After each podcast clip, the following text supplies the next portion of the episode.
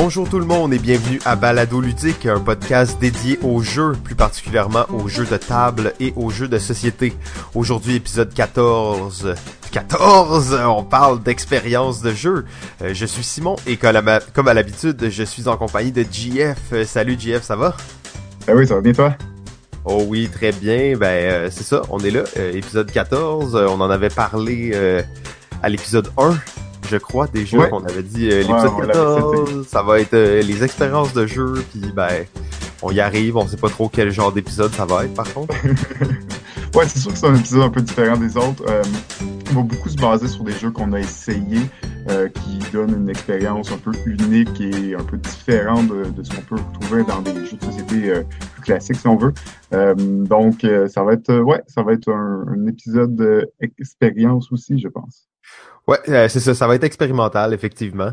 Euh, mais bon, avant de, plonger dans le cœur du sujet, là, comme à l'habitude, il y a quelques petits événements ou nouveautés dans le monde du jeu euh, qui seraient intéressantes de, discuter. Bien sûr. Tu veux que, que je commence, hein? ah, c'est mon cue.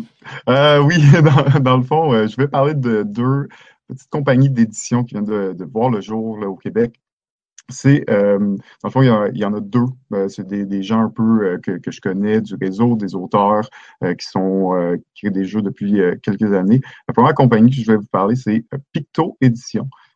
c'est une compagnie créée par Stéphane Vachon et Julien Avi et qui est une petite compagnie qui vont commencer à faire des jeux familiaux euh, généralement deux à quatre joueurs, si je pense, si je me trompe pas. Ils vont euh, lancer leur campagne Kickstarter probablement euh, après, en début 2018. Ils sont déjà en train de travailler dessus et dans le fond, ça va s'appeler Archipirate, Pirata plutôt. Et ben, c'est ça, c'est l'auteur, c'est Julien Avi. Et dans le fond, l'autre créateur de la compagnie, c'est Stéphane Vachon, qui est l'auteur du jeu Planetarium, qui s'est fait éditer en début, début 2017 chez Game Salute. Donc, c'est vraiment du monde, euh, des gens euh, expérimentés dans le game design, tout ça. Super content de, de, voir que ce projet-là part et euh, de, de, voir le résultat de ça. donc, ça, c'est la première compagnie, Picto Édition. Ils ont un site web, pictoédition.com et un Facebook. La deuxième. Euh... Euh, ouais, excuse-moi, JF, euh, je voulais juste euh, peut-être, j'avais quelques petites questions sur sur ça. Là, tu penses, tu as un bon, as un bon sentiment par rapport à ça? T'es es excité de voir cette compagnie-là émerger. Là? Je sais que tu connais bien Stéphane Vachon. Ben, je connais bien les, les, les deux en fait. faut dire, puis c'est deux auteurs assez prolifiques là, de de création de jeux. Ils, ont fait, ils font quand même beaucoup de protos dans les dernières années. J'ai pu en tester plusieurs de eux. Et dans le fond, il y a quelques jeux de Julien qui sont tout à fait éditables à mon sens. Et euh, ben, je pense qu'il avait cogné à des portes, ça n'avait pas tout à fait marché. Donc là, ils décident de, les deux ensemble de, de s'associer, de, de, mettre en place ça. Donc je pense qu'ils vont se concentrer peut-être un petit peu plus au début sur les jeux de Julien, mais Stéphane aussi euh, crée d'autres jeux. Puis je pas sûr que les deux euh, les deux euh, auteurs vont réussir à, sortir leur jeu par cette compagnie-là. Euh, oui, ben, j'ai hâte. Ben, tu sais, moi, tous les, gens qui commencent à créer des compagnies d'édition au Québec, je trouve qu'il y en a quand même pas tant que ça. Donc, c'est le fun de voir qu'il y, a euh, des nouveaux passionnés de jeu qui s'intéressent à ça au point de, vouloir partir une compagnie et de vouloir faire la promotion des jeux créés au Québec. Donc, oui, oui, absolument. Bon ben magnifique, j'imagine que quand le Kickstarter va être euh, actif, on pourra euh, en glisser un mot là, pour les gens qui seraient intéressés de voir ça a l'air de quoi. Oui, exactement. Aussi, ils vont être euh, dans le fond au salon le samedi, salon du jeu de Montréal, le samedi 2 décembre dans la zone de prototype pour ben, faire tester leur jeu puis continuer à le peaufiner là, en voie d'un futur Kickstarter. Oh, c'est un rendez-vous. Oh yes. Sinon, euh, ben, la deuxième compagnie, euh, qui s'appelle Kevin's Got a Gun. Euh, donc, on est plus dans le style humoristique, si on veut, dans leur type de jeu. Leur premier jeu va s'appeler Cock Block, dans lequel ben, on va devoir aller dans un poulailler et ramener une poulette. en gros, dans le fond, les, il y a principalement un propriétaire de la compagnie. Je sais qu'ils sont quelques-uns impliqués dans cette compagnie-là, mais Thierry Demers, qui euh, provient beaucoup du euh, monde euh, du cinéma, des effets 3D. Donc, ils n'ont pas de, je n'ai pas vu de site web pour l'instant, mais ils ont une page Facebook quand même assez active, avec beaucoup de, graphiques assez impressionnants. On peut voir là, de, de où il vient, ce gars-là. Et ils vont avoir une campagne Kickstarter là, sous peu, là, supposée de, de, sortir en novembre, leur campagne pour leur premier jeu. J'ai quand même bien hâte de voir ce qu'ils vont faire aussi dans le futur. Je pense qu'ils vont rester assez actifs et, proches du milieu du jeu de société à Montréal puis au Québec et euh, risquent de peut-être éditer des jeux d'autres auteurs aussi. Donc ça, c'est fun parce que c'est aussi une compagnie qui vont pas juste créer des jeux. C'est pas euh, c'est des auteurs, mais à mon avis, ils vont faire pas juste leur propre jeu, ils vont vraiment commencer à être comme un éditeur, aller faire du repérage, aller faire des rencontres avec des auteurs et euh, essayer d'éditer des jeux au Québec avec des auteurs euh, québécois. Donc, euh, c'est aussi, euh, j'ai bien hâte de, voir le résultat de tout ça. Ouais, ben ça c'est intéressant un peu comme tu faisais la, distinction entre les deux types de compagnies d'édition là, puis je trouve que ce, ce genre-là peut-être c'est celui-là qui dont le Québec a le plus besoin en ce moment pour le jeu. Là. Je dis pas que l'autre c'est pas une bonne initiative. Là. Je trouve ça vraiment cool de voir des auteurs qui qui produisent leur propre jeu, mais ça aussi c'est ça donne une autre dimension là, à l'édition. Ben oui, un peu comme, comme tu dis, puis tu sais, c'est pas pour rien que finalement il y a des auteurs qui se finissent par être une compagnie d'édition. Parce que c'est pas si facile de se faire éditer au Québec. Il n'y en a pas énormément de compagnies qui, euh, qui prennent des projets, euh, qui éditent des projets au Québec. Souvent, les auteurs euh, se portent vers l'étranger, l'Europe ou les États-Unis en, particulier, pour faire éditer leur jeu. Puis en fait, c'était le cas de Stéphane Vachon qui s'est fait éditer par une compagnie américaine avec son premier jeu. Euh, donc, euh, oui, il en faut. Je pense que les deux, c'est une bonne chose, mais c'est sûr que plus d'éditeurs qui sont prêts à, prendre peut-être des risques, là, euh, des plus gros risques avec des jeux peut-être un petit peu plus particuliers, qui ont, qui ont moins un potentiel de vente assez facile, comme peut-être un petit peu plus facile, si je peux dire, par rapport à des jeux de, de party ou des petits jeux simples.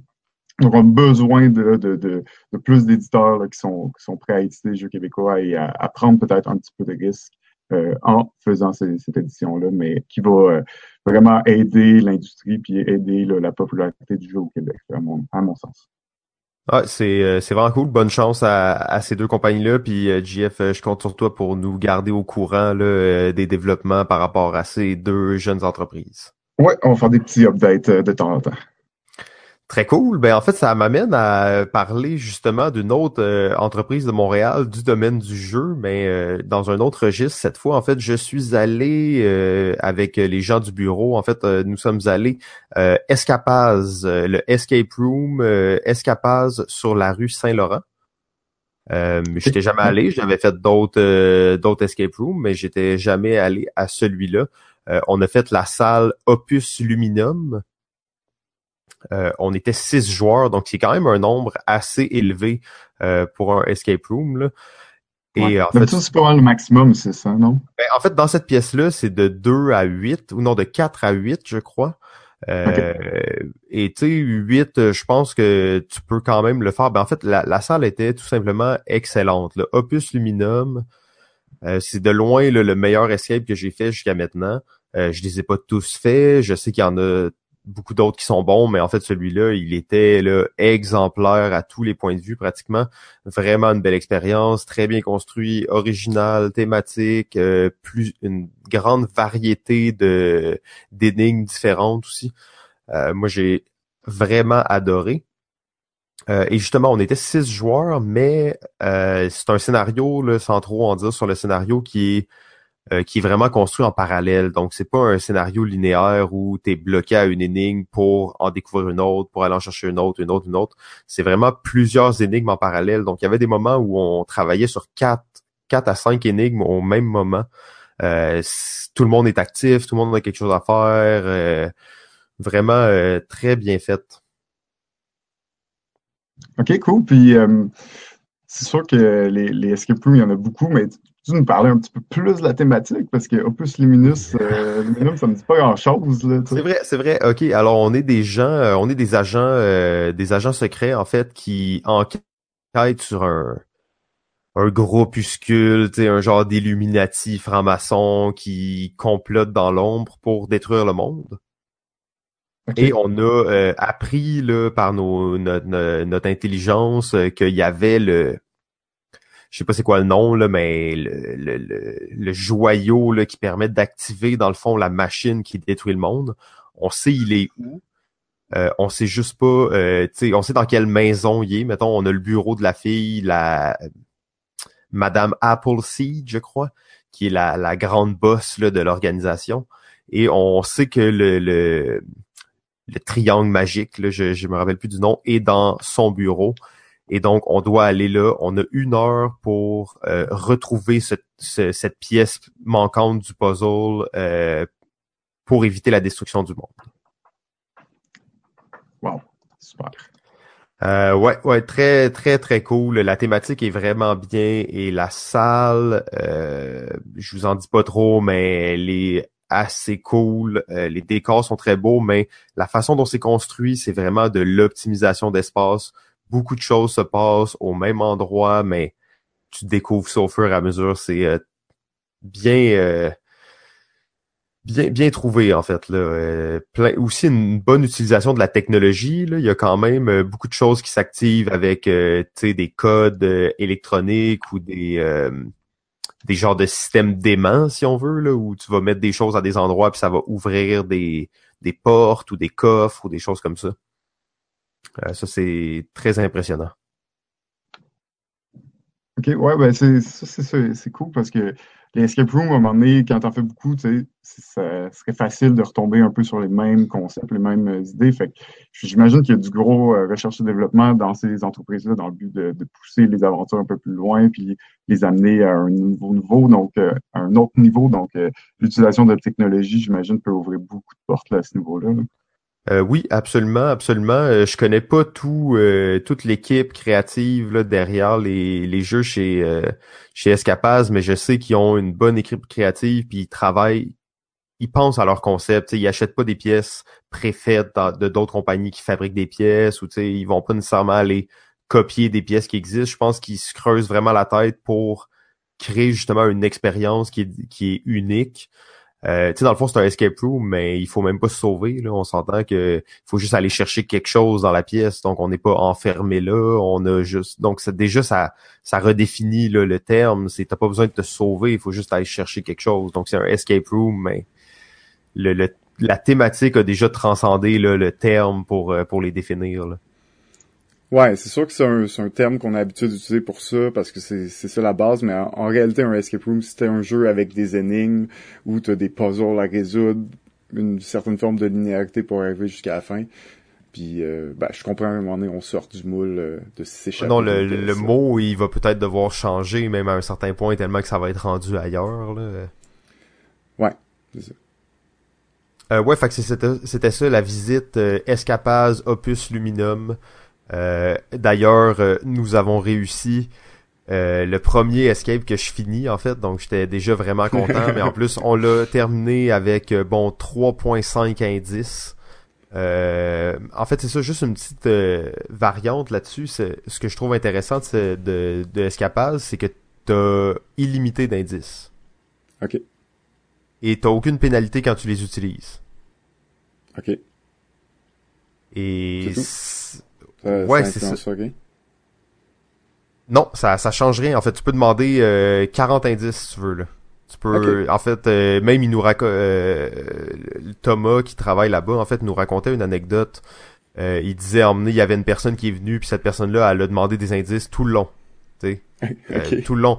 Puis il disait c'était pas c'était pas nécessairement triste parce que la personne était comme ben check, moi j'aime ça exécuter les affaires, j'aime j'aime pas ça me casser la tête, chercher des trucs, mais j'aime ça, tu sais les sais résoudre les puzzles, tourner les clés, tu sais ce genre de, de, de, de choses que la plupart des gens ils vont pas nécessairement apprécier, mais ça je trouve ça rend ça un peu plus agréable comme expérience dans le sens que peux y aller puis demander euh, tu sais 10 indices, tu peux y aller un peu avec n'importe qui, tu peux le réussir quand même, mais des fois tu sais eux ils disent ça dépend toujours de ton honneur, tu sais donc ça c'est quand même euh, intéressant là de puis ils disent ils ont un mode expert où tu es limité à 5 indices puis tout ça mais de façon générale euh, tu peux demander tous les indices que tu veux.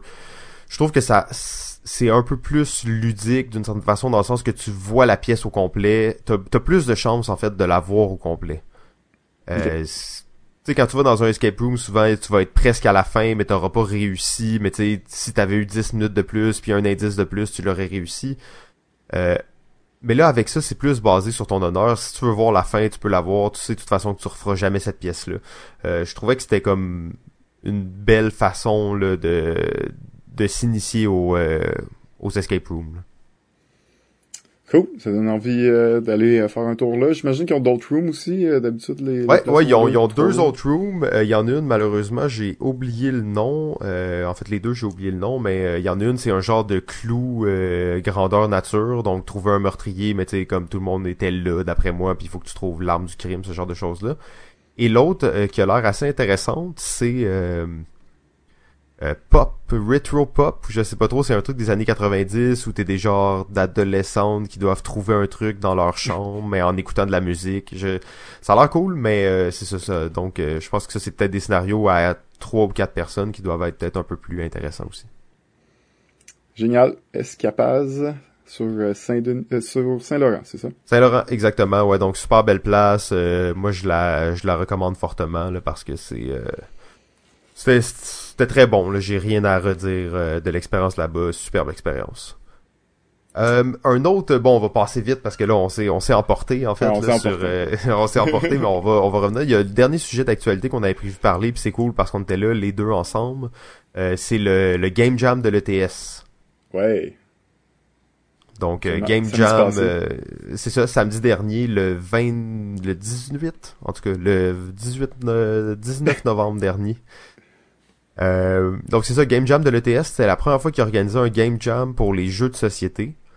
Euh, et c'était quand même euh, un gros événement. Toi, t'étais plus dans l'organisation. Peut-être que tu veux euh, nous parler un peu de l'événement, puis euh, tu sais comment Ouais. tu voyais ça de ton côté?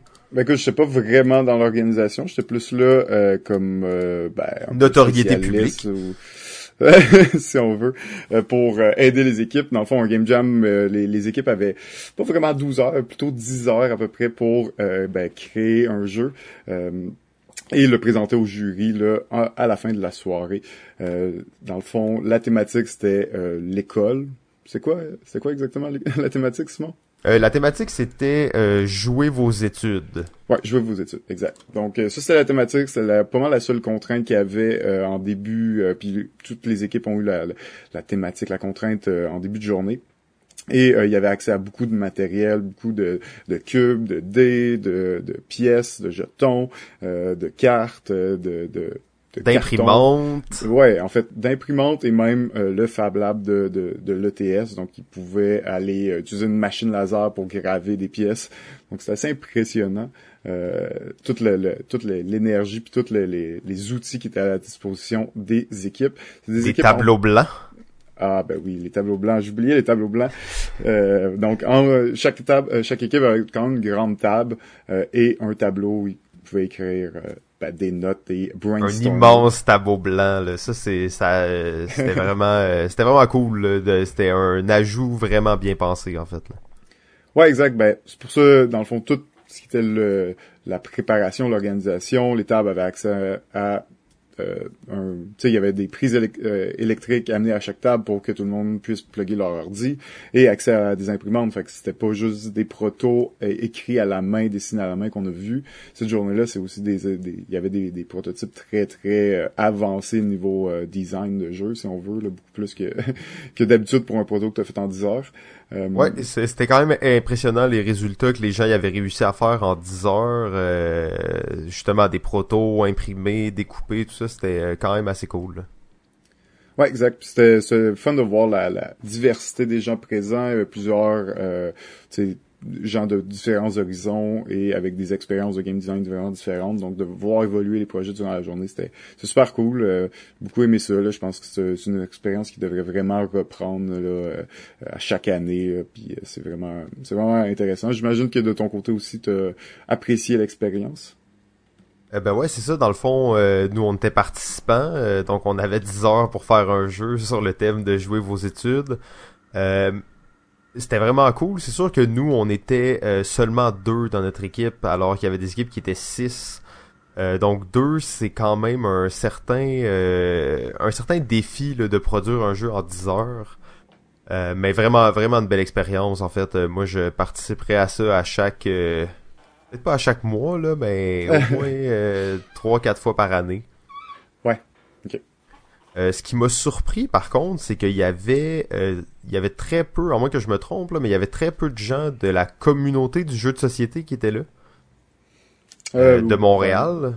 En effet, c'était beaucoup euh, ben, la, la publication, ils en ont fait un peu partout, mais c'est beaucoup des, des étudiants. Fait que des étudiants de l'ETS qui amenaient des amis, ou euh, il y a eu euh, comme euh, des représentants de, du CGP de Douai-Montpetit qui étaient là. Je pense qu'il y avait des gars de l'université, euh, excuse-moi, des gens de l'université de Montréal aussi. Aussi, ouais, exact. Donc euh, beaucoup, euh, ça s'est beaucoup passé entre les, les écoles. Euh, le mot, il y a eu de la publicité un peu partout aussi, euh, mais euh, bon, c'est ça. C'est c'est une première expérience aussi, faut dire. Euh, game Jam, c'est quand même un Game Jam de 12 heures. Faut, faut que tu sois prête. Puis que t'as une Tu sois motivé, là. Faut que tu sois, tu sois motivé. Là, ça reste que ça reste que c'est quand même une grosse journée euh, pour euh, de game design là. Il faut que tu sois prête. Fait que c'est sûr que c'est pas euh, quelque chose qui va attirer des foules, mais tu sais, il y avait quand même quoi 13 équipes. Euh, il y avait quand même beaucoup de monde là, pour euh, pour une première. Ah ouais, j'étais euh, j'étais impressionné là. en fait de, de la de la quantité de gens qu'il y avait et euh, de, de la qualité de l'organisation là, c'était un super super événement là selon moi. Ouais, Game Jam, c'est euh, c'est à refaire et à essayer pour euh, ceux qui s'intéressent à la création de jeux, commencent à, à vouloir créer des jeux, tout ça. Ben, c'est des bons, euh, des bons ateliers, c'est des bons exercices là, de création. Ah ouais, absolument, ça te fait travailler sur plein d'aspects de jeu dans des contraintes et dans des situations euh, tellement intenses que ça ça crée des choses vraiment différentes en fait. Ouais, exact. Euh, ok, ben euh, en fait on va vous tenir au courant des prochains euh, des prochains game jam. Oh yes. Euh, bon, ben, je pense qu'on est rendu à euh, le segment euh, moment mobile. Vous pouvez faire des jeux extraordinaires, mais vous ne pouvez pas en faire un succès. Les joueurs en feront un succès. Il y a plus de 2,8 milliards de joueurs mobiles actifs chaque mois. Les jeux mobiles génèrent un revenu de 40 milliards de dollars par année. On peut bien prendre un petit 5 minutes pour parler de jeux mobiles. Aujourd'hui, à Moment Mobile, on parle du jeu Space Team. Space Team, c'est un jeu euh, qui a été développé par euh, Sleeping Beast Game, euh, une compagnie montréalaise, en 2012. Euh, le jeu est disponible sur Android et sur iOS. Euh, c'est un jeu en temps réel pour de 2 à 8 joueurs qui mélange l'interaction sociale physique et euh, le téléphone intelligent, dans le fond, euh, comme, euh, comme support. Euh, Space Team, c'est un, c'est ça, c'est un jeu qu'on pourrait dire qui est, euh, sais, un jeu social numérique, là. Social digital game. Euh, Il y a très peu de jeux mobiles qui misent vraiment sur l'interaction entre le réel puis euh, le, téléphone. Donc ça, moi, c'est des jeux qui qui me passionnent vraiment. là. Je trouve ça ultra intéressant de voir euh, que tu peux interagir avec le téléphone, mais avec les gens aussi en personne. Je trouve que c'est quelque chose de particulier. Et Space Team, dans le genre mobile, je crois que c'est l'un de ceux qui le fait mieux. Euh, c'est un jeu dans lequel on va jouer des euh, le membre d'un équipage d'un vaisseau spatial, mais tu sais un vaisseau spatial où réellement tout va mal. Euh, sur ton téléphone, t'as ton tableau de bord là, avec tes boutons. Là, ça peut être active la roquette B, monte la température sur un cadran, ou même ça peut être un bouton qui dit faire le café. Donc c'est vraiment entre l'absurde et la réalité. Et on est donc dans le vaisseau. On a notre panneau de contrôle et on va recevoir des instructions dans le fond qui va être disons euh, active le café. Mais moi j'ai pas nécessairement le café sur mon euh, sur mon tableau de bord à moi donc faut que je le dise à voix haute. Active le café et là tout le monde a leur téléphone puis il y a une personne là-dedans que sur son téléphone c'est il y a un genre de gros bouton puis c'est écrit active le café donc il pèse là-dessus. Et maintenant mon instruction disparaît et il y en a une autre qui apparaît. Mais ça c'est tous les joueurs en même temps qui ont ça sur leur téléphone. Donc tout le monde reçoit des instructions et tout le monde doit faire des instructions que les autres joueurs leur disent mais on sait jamais qui va nous dire quoi puis dans quel ordre ça va venir Euh, donc c'est un jeu vraiment frénétique dans lequel euh, on crie euh, après les autres joueurs puis on espère qu'ils vont faire les actions avant avant que le vaisseau y explose. Parce que chacune de ces actions là si elle n'est pas faite ou du moins plus elle prend de temps à faire plus elle désagrège le vaisseau. Donc à un moment donné le vaisseau explose et là la mission s'est terminée. Le but c'est de dans le fond, on a certains objectifs à faire, donc c'est des niveaux, niveau 1, 2, 3, 4.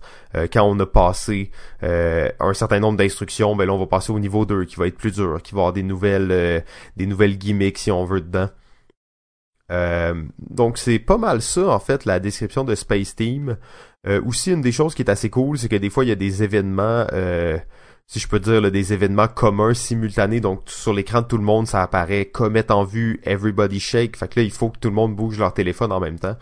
Euh, donc, super cool euh, comme jeu. Et en plus, euh, c'est quand même stratégique. Là, si t'es un bon groupe, puis tu vas te rendre loin. Et les niveaux les plus hauts sont extrêmement difficiles, en fait.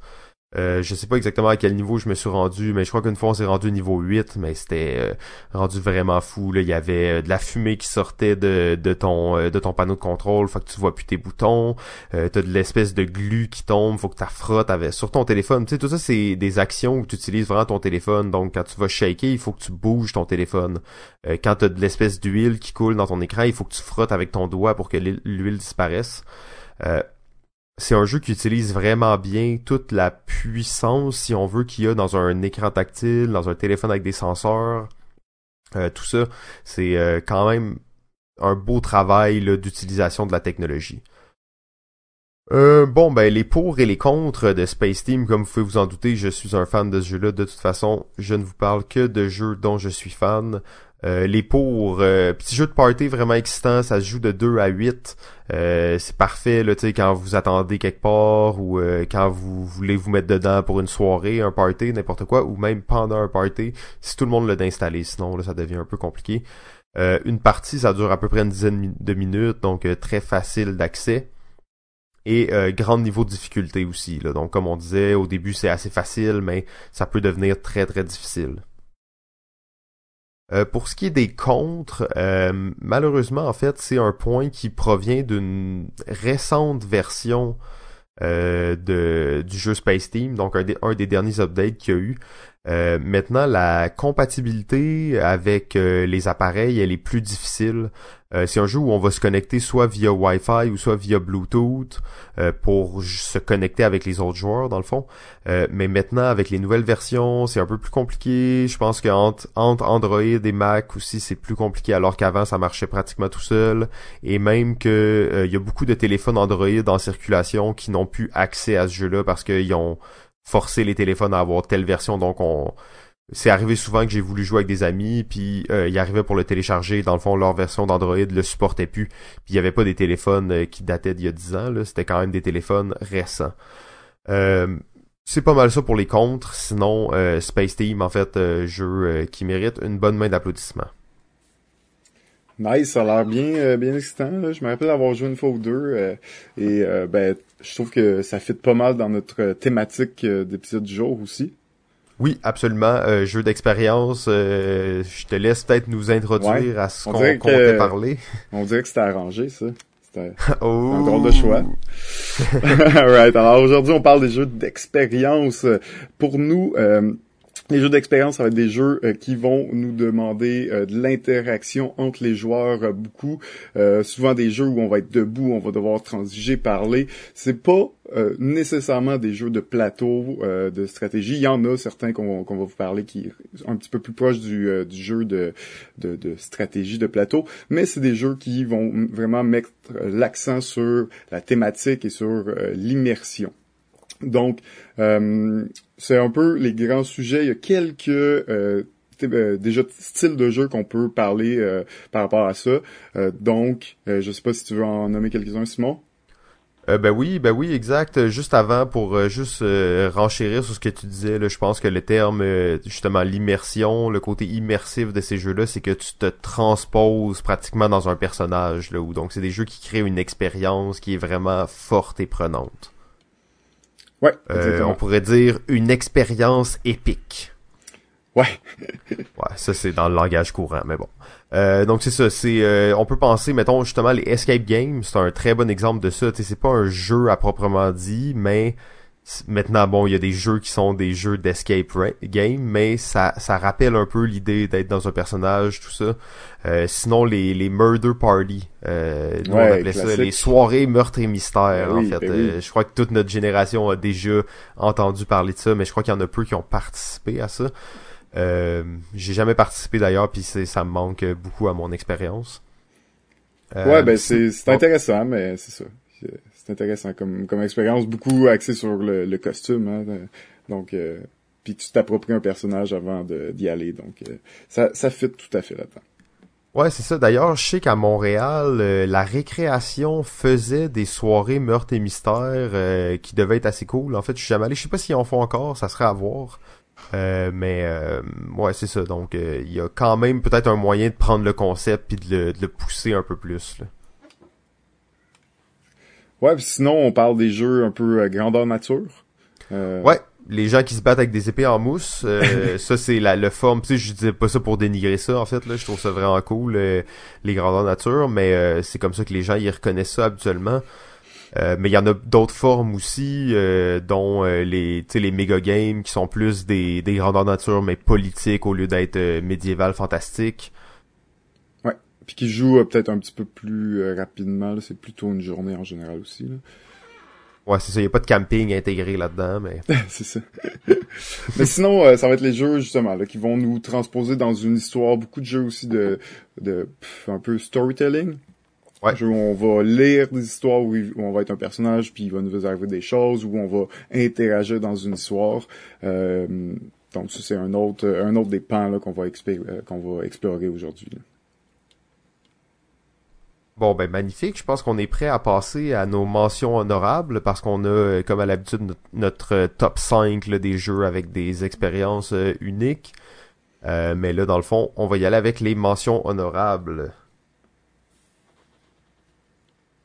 Alors, ben, le, premier que je pourrais parler, euh, c'est un jeu qui s'appelle Résistance euh, ou le jeu Avalon. Oh, tu commences avec du léger, léger. On commence avec du léger, sauf que en même temps, ça nous fait un peu parler de euh, Loup-garou. Oui, effectivement. Garou qui est quand même un jeu assez fort dans ce genre de jeu d'expérience où, ben, dans le fond, dans le garou, il va y avoir des loups-garous parmi nous, tout le monde va recevoir un, rôle secret, euh, il va y avoir les villageois et les loups-garous. Le but, ça va être de trouver les loups-garous parmi nous, et c'est vraiment des jeux de discussion dans lesquels on n'a pas vraiment de vraie stratégie, pas vraiment de réelle façon de savoir qui sont les loups-garous parmi nous. Euh, ou plutôt dans Résistance et Avalon, ben, c'est les, les méchants qui vont se cacher parmi nous à part la discussion et de, de, parler avec les autres joueurs, c'est la seule façon qu'on va essayer de... Il y a quelques façons de, de réussir à découvrir, mais c'est assez mince. C'est vraiment un jeu basé sur l'échange, l'interaction entre les joueurs, euh, puis ben c'est ça, cette immersion de tu veux constamment convaincre les autres que t'es un vrai pur villageois euh, qui, sait absolument rien, puis qu'il faut pas que, que vous le mettiez sur le bûcher à la fin de la soirée. Euh, donc, euh, c'est vraiment des, gros jeux quand même assez forts. Là. Je pense que Werewolf, tu as joué pas mal plus que moi. Euh, tu peux sûrement en parler un petit peu plus. Ouais, ben, tu sais, Werewolf, euh, c'est un jeu là qui... C'est un jeu vraiment pas parfait, puis ça, on en a parlé souvent. C'est même à la limite un jeu dont je ne suis pas très fan de nos jours, mais on a tellement fait des games épiques de loup-garou que je peux pas oublier ce sentiment-là de cette expérience-là que ça générait. Euh, on a déjà fait une partie sur à l'extérieur, dans le gazon, où on était une vingtaine de personnes. Il devait être minuit du soir. On était en fait assis sur le golf et euh, c'était euh, c'était quand même fou. Là. C'était même plus le but, c'était même plus de trouver les les autres les, les, les loups-garous. En fait, c'était que il y avait tellement de monde qui s'était créé des espèces de sous-villages avec des groupes d'influence. Puis le but c'était pas de tuer un loup-garou, mais tuer le chef d'un autre groupe d'influence parce que lui, il forçait plein de gens à voter comme lui il pensait, puis ça, ça créait vraiment des alliances. Euh, c'était quand même euh, vraiment du, on pourrait dire du pur délire, mais euh, de, la, de la belle expérience de jeu. Là. Ouais, ben Loup-garou avec beaucoup de monde, ça se fait aussi jusqu'au mondial des jeux cette année. Il a fait une partie à, je sais pas il était combien, mais 50, 60 personnes. Donc il y a des possibilités là, de de créer plusieurs villages puis d'avoir des, des expériences très très particulières là, avec autant de monde alentour d'une table. Ouais, c'est ça. Ben d'ailleurs, je pense qu'ils jouent une version là un peu unique là, de loup-garou là, où il y a des règles particulières qui s'appliquent pour avoir justement géré plusieurs villages en même temps puis tout ça. Ouais, c'est possible, mais euh, en tout cas cet été, quand euh, ils ont fait la partie loup-garou, les auteurs du jeu étaient présents, donc j'imagine qu'ils ont une formule puis qu'ils ont une façon de, de le faire là, pour, pour des événements comme ça. Mais euh, bon, on parle beaucoup de loup-garou, mais donc Résistance à Avalon, c'est un peu tu sais le leg de loup-garou. C'est des jeux un petit peu dans ce genre-là. On va, on va dire que le jeu Résistance à Avalon se joue entre 5 et 10 joueurs. et le gros avantage, c'est qu'il n'y a pas de maître de jeu, parce que dans le Gaou, ça te prend vraiment un joueur qui joue pas, puis qui est juste le maître de jeu. Euh, dans ça, on n'en a pas, et personne ne meurt dans le jeu, donc tout le monde joue jusqu'à la fin, jusqu'à ce qu'une des deux équipes, les bons de la résistance ou les méchants traites, vont euh, remporter la partie. Donc, euh, vraiment intéressant, puis dans le fond, Résistance, ça balance principalement le même jeu, mais Résistance peut être une version de base, alors qu'Avalon, tu peux jouer un peu comme résistance, mais tu peux rajouter aussi des personnages particuliers qui ont des pouvoirs particuliers, qui ont de l'information particulière, donc qui, rajoutent un petit peu plus euh, de saveur, qui rajoutent un peu plus de, stratégie si on veut, et du renouveau dans l'expérience, surtout si on y a joué plusieurs à plusieurs reprises. Ouais, effectivement, ben je pense que tu as énuméré bien le fait que Résistance et Avalon, dans le fond, c'est des jeux qui ont pris le même concept que euh, mais ils ont comme enlevé toutes les choses qui étaient mécaniquement un peu moins bien faites de Loup-garou, puis ils l'ont euh, ils l'ont adapté comme ça. Ouais, ben c'est sûr que Résistance à ça a plus une expérience de jeu de table. Euh, il y a un peu plus d'éléments, il y a un petit plateau, et ben ça limite à 10 joueurs, alors que Loup-garou, quand même, tu peux être beaucoup. donc c'est sûr que ça rend un petit peu plus facile d'approche pour des gens qui veulent jouer un plus classique, si on veut, jeu de table. Euh, donc peut-être un petit peu moins immersif, un petit peu moins euh, poussé de, de ce côté-là, mais ça reste, euh, c'est un bon leg de, de, de, ça. Puis je pense que ça se joue un petit peu plus rapidement, puis ça règle quelques problèmes, comme tu dis, que qu'avait avait le garou, dont le fait de pouvoir mourir et de sortir de la partie, attendre 40 minutes que la game soit finie. ça, ouais, ça c'est ça c'est déjà une belle amélioration. Là. Ouais. Euh, ben, maintenant qu'on est dans ce genre de jeu-là, euh, j'irai avec le jeu euh, Two Room and a Boom. Oh. qui est comme, moi je, me dis ça c'est comme le loup-garou, mais vraiment éclaté. c'est un jeu qui se joue de 6 à 30 personnes. D'après moi, le meilleur nombre, c'est comme 20, 25. En fait, le plus que tu peux être, d'après moi, c'est le meilleur nombre possible.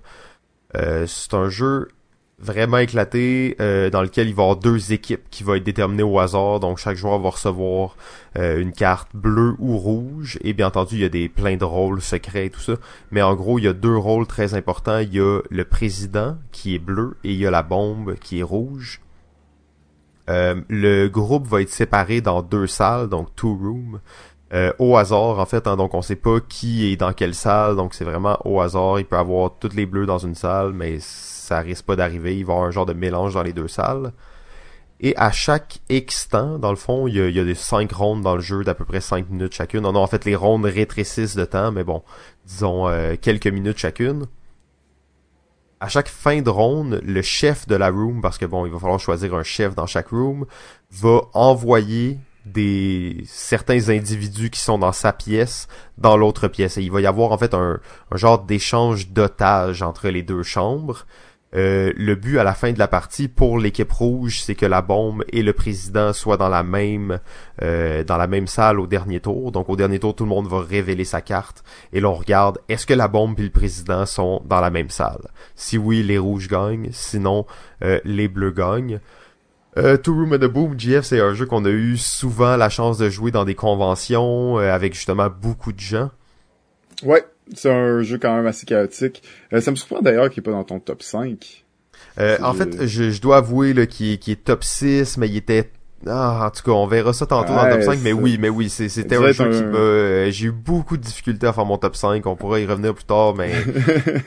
Effectivement, je, suis triste qu'il soit pas dedans, là, fait que ça, on va, en, on va en parler là, là. ça, me, ça me surprend, ça me surprend beaucoup, mais oui, en effet, euh, bon jeu, c'est sûr que ce qui est un peu difficile avec ce jeu-là, c'est que tout le monde a comme une identité. Euh, il y a des rôles pour tout le monde. c'est ça, exact. Tu à 30 personnes, euh, tout le monde a un rôle spécial. Il y a comme 30 rôles, là, pratiquement. Là. Il y a pas 30 rôles, là, il, y a, il, se, il se répète, là, mais tu sais, il y a comme beaucoup de rôles à prendre. Il y a quand même euh, facilement une douzaine de rôles différents. Là. C'est ça, Il y en a plein qui se ressemblent un peu, mais c'est pas exactement pareil. Puis... Exact, exact. Fait que, oui, c'est le c'est vraiment c'est vraiment ça qui fait le jeu en fait sauf que les premières games tu vas rien comprendre parce que là il faut que tu comprennes les interactions les ils ont des rôles fait qu'ils ont des effets ils ont des pouvoirs différents euh, c'est c'est peut-être un petit peu dur les premières parties mais là dès que tu commences à bien catcher là, les interactions entre les personnages euh, ben là t'es poussé à aller plus voir le monde c'est vraiment un jeu qui te pousse à aller parler au monde parce que il faut que tu, à un moment donné, fasses confiance à du monde puis que tu révèles ta carte, Ben, en fait, la, la, seule action dans le jeu que tu peux faire, c'est montrer la couleur de ta carte à quelqu'un ou montrer ta carte au complet à quelqu'un. Euh, donc c'est la seule chose que tu peux faire dans le jeu. Euh, donc à un certain point, il faut que tu te commettes. Puis, mais c'est sûr qu'au début, comme tu dis, c'est peut-être la raison pourquoi justement il est pas dans mon top 5. Euh, parce que c'est un méga jeu de party vraiment cool, mais ça va prendre 35 minutes l'expliquer à un groupe, là, alors que le jeu il est vraiment simple. Ouais, surtout qu'expliquer un jeu à 20 personnes en même temps, c'est tout le temps un défi. Là. Euh, ouais, c'est tout le temps un défi, c'est vrai. Et euh, c'est ça, en plus, c'est qu'il y a tous les rôles, faut les expliquer toutes parce que tu, vas passer les cartes à tout le monde. Il faut que les gens ils soient prêts à jouer. Il faut pas juste que tout le monde soit dans le livre de règlement en train de regarder son rôle. Puis... Ouais. Mais euh, Two Room and the Boom, c'est c'est vraiment vraiment excellent comme jeu. Il y a peut-être des rôles qui sont un peu plus euh, intenses que d'autres. Il y a un rôle, c'est t'es t'es aveugle, donc faut que t'aies les yeux fermés en tout temps. Oh non, pas ça. Euh, oui, oui, ben oui, il y a ça. Puis en fait, on a déjà joué avec euh, et c'était vraiment drôle parce que un euh, Charles, dans le fond, était le gars aveugle et il était le, le chef de la de la pièce. Dans, dans, la dans la pièce, il y a un chef, puis le chef il décide qui qui échange comme otage. C'est pas un vote, il décide. Mais à n'importe quel moment, on peut revoter le chef. Donc si quelqu'un dit moi je veux changer de chef, on vote. S'il y a assez de gens, le chef change. Et là, lui, il était aveugle, on l'avait mis chef par compassion. Mais à un certain point, il fallait l'envoyer dans l'autre pièce, mais il était aveugle, puis il a rien compris. T'sais, on a voté en silence, on l'a poussé un peu dans la pièce, puis là, il s'est rendu compte qu'il avait changé de pièce. il était aveugle, c'était vraiment comme... On avait abusé un pauvre aveugle, puis tout ça, mais... avait fait ça dans son dos? Ouais, ouais, non, c'est ça, on a tout fait ça, tu sais, puis c'était, c'était pas correct, mais ça, c'est peut-être un rôle qui est un peu trop... Euh, un peu trop pas difficile mais tu sais c'est vraiment c'est presque de l'anti-jeu là tu sais quand tu vas être pendant 25 minutes les yeux fermés avec 20 personnes qui te poussent un peu à gauche à droite tu peux même pas montrer ta carte la seule action que tu peux faire dans le jeu c'est montrer ta carte à quelqu'un tu peux même pas la voir en fait ouais mais euh, ça il y en a beaucoup c'est ça qui est cool euh, quand même beaucoup de choix. Ouais, il y en a beaucoup. Il y a une extension qui est sortie récemment. Euh, il y a plusieurs rôles nerds. Il y a plusieurs sous-factions, tout dépendant du nombre de joueurs que t'es. Euh, belle rejouabilité quand même, là. idéal si vous êtes 20 personnes. Alright. Euh, ben dans le fond, peut-être un autre, dans une autre euh, lignée. je vais parler du jeu Sherlock Holmes Detective Conseil. ah ouais, là tu, vas, tu vas ailleurs. Là. On va ailleurs. Ben ouais, ben oui, il y en a, il y en a plein d'autres à parler. Mais Sherlock Holmes, dans le fond, c'est sûr que c'est pas la première fois qu'on en parle non plus, euh, mais euh, clairement là, je voulais euh, en, parler parce que c'est un jeu avec une expérience unique, peut-être un petit peu plus classique jeu de société, mais en même temps, pour moi, c'est presque plus un livre dont vous êtes le héros, mais vraiment bien fait là, où on va pouvoir coopérer dans le jeu, dans le but d'essayer de trouver le criminel, celui qui a commis le crime. c'est un jeu de scénario, il y a 10 scénarios dans le jeu tu euh, commences un scénario, tu lis l'histoire de base et ensuite tu fais ce que tu veux, tu peux aller parler à qui tu veux. Euh, il faut juste que tu trouves son nom dans le bottin et donc l'endroit où tu vas aller euh, lire l'histoire dans le cahier. Vraiment, c'est pas un jeu si court que ça aussi là. Il faut dire c'est un jeu généralement qui va durer entre 3 et 5 heures pour résoudre une enquête. Euh, donc tu te sens vraiment là, tu es tout le temps en train de le nez dans les, le journal de l'époque, euh, dans le bottin, essayer de trouver des, des, des, lieux, des places où aller voir, euh, où il y a une map aussi, il y a, une carte de la ville, tu essaies de, de trouver peut-être des noms des noms de rues ou euh, le lieu où s'est passé le crime, peut-être essayer de trouver des choses, des indices qui, qui pourraient t'aider. Donc assez particulier et original comme jeu. Qu'est-ce que t'en penses toi? Ben ouais, tu sais que tu les deux on l'avait dans notre liste, on l'a eu les deux dans nos tops euh, dans des épisodes précédents. Je pense que c'est vraiment euh, un jeu unique à 100% puis l'immersion, même si justement t'es pas en train d'enquêter debout, à te promener puis tout ça, euh, le fait que t'as des articles de journaux, que t'as le, le petit bottin téléphonique, l'immersion est bien faite avec peu de matériel si on veut là. tu te sens vraiment comme si t'es en train d'éplucher une affaire. Là. Ouais, mais aussi, il faut dire que c'est l'histoire qui, qui amène l'immersion. L'histoire, ben, tu la lis, tu la découvres, c'est toi qui fais les choix. Fait que tu vas voir des choses que peut-être d'autres mondes vont pas voir parce qu'ils ont pas pris les mêmes chemins. Euh, donc, euh, c'est ça. C'est vraiment, évidemment, c'est des scénarios, quand tu le fais, tu peux pas vraiment le refaire, parce que théoriquement, tu connais la solution.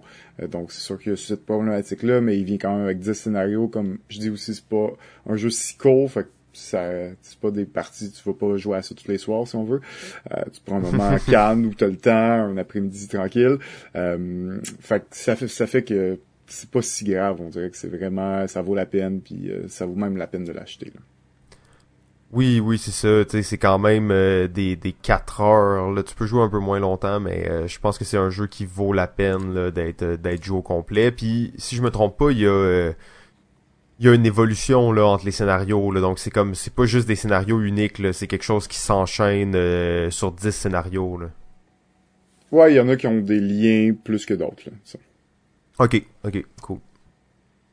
Euh, ben ouais, Sherlock, hein, quel bon jeu. Ben, on va aller euh, d'abord dans une euh, direction vraiment différente parce que j'ai il y a vraiment rien hein, qui s'approche de Sherlock donc j'essaie de voir comment on peut enchaîner ça mais Sherlock pas transition. ben en fait, j'ai peut-être quelque chose de pas pire qui est euh, Pandémie Legacy saison 1. Oh, ben oui. Euh, bon, il est pas dans nos tops parce que ça reste vraiment c'est un jeu de société, hein, tu sais on c'est pas euh, c'est pas un role playing game vraiment éclaté là comme euh, ce dont on parle depuis le début mais ça reste que l'expérience Legacy comment elle a été intégrée dans ce jeu-là euh, moi je pense que c'est réellement une révolution là, dans le monde du jeu. Je m'attendais à ce qu'il y ait énormément de Legacy qui arrive sur le marché après avoir vu ça. Finalement ça a pas été le cas mais là on le voit d'après moi là, dans les prochaines années c'est un c'est quelque chose qui va se qui va se développer de plus en plus. Ah ouais. Ah ouais, ouais. Probablement peut-être même 2018. Là. Si 2017 a été l'année des, des escape rooms, là, peut-être que 2018 ça va être l'année des legacy. Là. Ouais, ben c'est ça. Il y en a déjà plusieurs qui ont été annoncés, puis c'est comme j'ai hâte de voir qu'est-ce que ça peut faire parce que l'aspect est intéressant, puis je pense que ça vient un peu avec l'idée que les gens ils veulent un peu plus d'immersion dans leur jeu. Ils savent qu'ils vont pas jouer. Euh, 40 parties du même jeu, mais s'il en joue 10, il joue en groupe, c'est presque comme une télésérie. Euh, les gens ils aiment ce, genre d'expérience là, Ouais, puis on peut le voir, puis c'est peut-être pour ça qu'on commence, ça commence à se développer, c'est parce parce qu'on a commencé à accepter que euh, jouer 20 parties d'un même jeu, puis pas plus, c'est assez. Comme dans le sens que c'est pas grave si après 20 parties tu peux plus jouer au jeu parce que tes 20 parties t'ont donné une expérience et un gameplay que tu verrais pas dans beaucoup d'autres jeux que tu pourrais jouer à l'infini. Aussi l'autre truc c'est que pour ceux, les, les fans de jeux, ceux qui en achètent beaucoup, commence à avoir une collection chez nous, ben, tu te rends compte que faire 20 parties du même jeu, ça peut te prendre plusieurs années en général. À part certaines exceptions que tu, tu vas peut-être pousser plus que d'autres, mais euh, je suis pas mal sûr que les fans de jeux de société qui ont une grosse collection chez eux, ils peuvent regarder, ils ont au moins 10, 15 jeux qui jouent pas, euh, qui ont même pas joué 5 fois. Là. Donc, euh, à un moment donné, quand si tu fais 20 parties d'un même jeu qui t'a donné une expérience vraiment unique et différente, même si après tu peux plus y jouer, ben ça reste que ça a une grande valeur. Puis, ben, je pense c'est pour ça que ça s'en vient. Hein. Ouais, ben c'est, c'est un peu paradoxal comme truc parce que c'est un jeu que t'es limité dans ton nombre de parties, mais tu vas jouer plus que les jeux que t'es pas limité. C'est, c'est quand même euh, un concept. Euh, ouais, ben fait bien, puis c'est comme tu dis, hein, c'est une télésérie, fait que quand t'as fini l'épisode, une game, tu veux faire la prochaine pour voir ce qui va se passer. Donc c'est l'attrait, là, le même attrait qu'on a de, à la fin d'une d'un épisode d'une telle série, puis on, veut absolument voir tout de suite la prochaine. Donc, ça nous motive hein, à, aller faire plus rapidement ces parties-là. Oui, absolument, absolument. Euh, ça, ça me fait penser d'ailleurs, bon, on va pas en parler longtemps, mais euh, tu sais, les jeux à scénario et tout ça, ben je, je voyais dans quand je regardais des listes sur internet euh, Atmosphere, donc le jeu que tu joues avec une euh, un VHS. Ouais. Euh, J'ai jamais compris. ben c'est vraiment pas compliqué, hein, c'est juste qu'à certains moments, tu dis-toi que c'est un jeu en temps réel, mais où chacun joue à tour de rôle, et le maître du jeu, qui est le film, va arrêter la partie à certains moments, et va dire Stop! À qui le tour?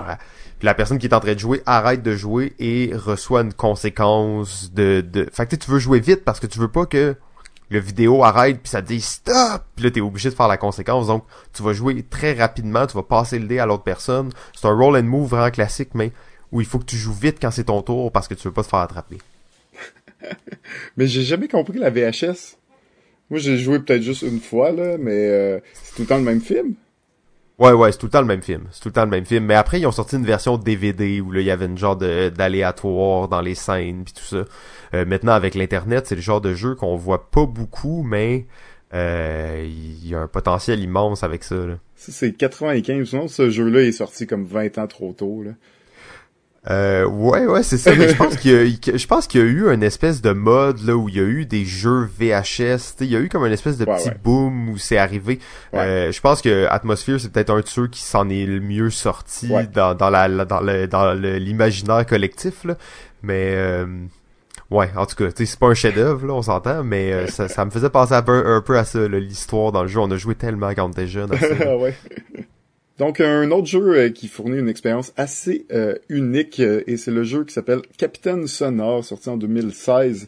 c'est un jeu où il va y avoir deux équipes et normalement ça va être des équipes de quatre joueurs. Donc deux équipes qui vont s'affronter. Chaque équipe va être un sous-marin et on va donc se déplacer dans une zone. Notre but ça va être d'essayer de retrouver le sous-marin adverse et de le couler. Vraiment intéressant. C'est un jeu aussi en temps réel dans lequel dès qu'on commence euh, go, euh, ben le les capitaines, il y a des rôles, y a, euh, dans chaque équipe évidemment il y a quatre rôles. le capitaine de chaque équipe va donner les directions, les directives à suivre à son équipage. L'équipage va devoir faire certaines manipulations sur leur plateau dans le but de réaliser les mouvements et dans le but de charger des machines qui vont lui permettre de lancer des torpilles et activer des radars pour essayer de retrouver où est l'autre équipe. Vraiment assez particulier comme jeu vraiment un jeu d'expérience où tu veux vraiment être 8 euh, dans le jeu là. C'est sûr que tu pourrais le jouer à 6 aussi, euh, mais idéalement tu vas être un nombre pair puis tu veux être exactement 8. C'est vraiment là que l'expérience est, est, la meilleure. Euh, donc un jeu en temps réel assez frénétique. Il y a un, un des joueurs son but c'est tout simplement d'écouter ce que l'autre équipe dit et essayer de prendre en note leur déplacement puis de, de les retrouver sur la carte. Donc, super particulier. Euh, quand tu changes de rôle, ce que tu as à faire est assez différent. Il y a plusieurs scénarios qui viennent qui euh, changent un peu l'expérience ou les objectifs du jeu. Vraiment, euh, super expérience, le Capitaine Sonore. Oui, absolument. vraiment, tu sais, c'est pratiquement étonnant que ce jeu-là soit sorti, vu toutes les difficultés que ça peut avoir là, pour, pour y jouer. Mais c'est un jeu qui est nominé d'ailleurs pour les trois listes, si je me trompe pas. Là. Ouais, ben exact. Il a quand même connu euh, un certain succès. Je pense que c'est un jeu qui, qui, qui euh, l'auteur voulait euh, depuis quelques années dans des conventions. Il y avait déjà un buzz, si on veut, sur ce jeu-là. On, on entendait parler. J'en ai entendu parler de ce jeu-là il y a deux ans, alors que c'est sorti pas mal. c'est fin 2016, si on veut. Donc, il y a quand même un gros engouement qui a été créé à force de présenter en proto dans des conventions. Euh, mais oui, absolument. c'est, assez euh, intéressant parce que juste de sortir un jeu qui se joue principalement à 8, c'est un peu osé. C'est sûr que tu peux jouer à moins de monde, mais ça reste que c'est vraiment là, à 8 que tu veux jouer. Là. Ouais, ben moi j'ai joué à 4 et à 6. Euh, j'ai bien aimé 6 là parce que j'aime ça quand c'est actif, mais euh, je suis sûr qu'à 8 c'est euh, c'est ça doit être très bon. Là. Ouais, ben 6 ça se fait encore, il y a juste un joueur peut-être des joueurs plus expérimentés peuvent prendre deux rôles puis ça ça se fait bien quand même. Là. cool. Ben, en fait, on va parler d'un autre jeu récent. Dans le fond, il s'agit du jeu Empires, sorti en 2017. Qui est fait, et je ne veux pas assumer que ce sont des frères, mais je crois que c'est les frères Stephenson, et d'ailleurs je crois que c'est leur premier jeu.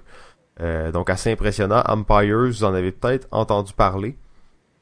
Euh, c'est un jeu qui se joue jusqu'à 10 joueurs. Ils disent 2 à 10.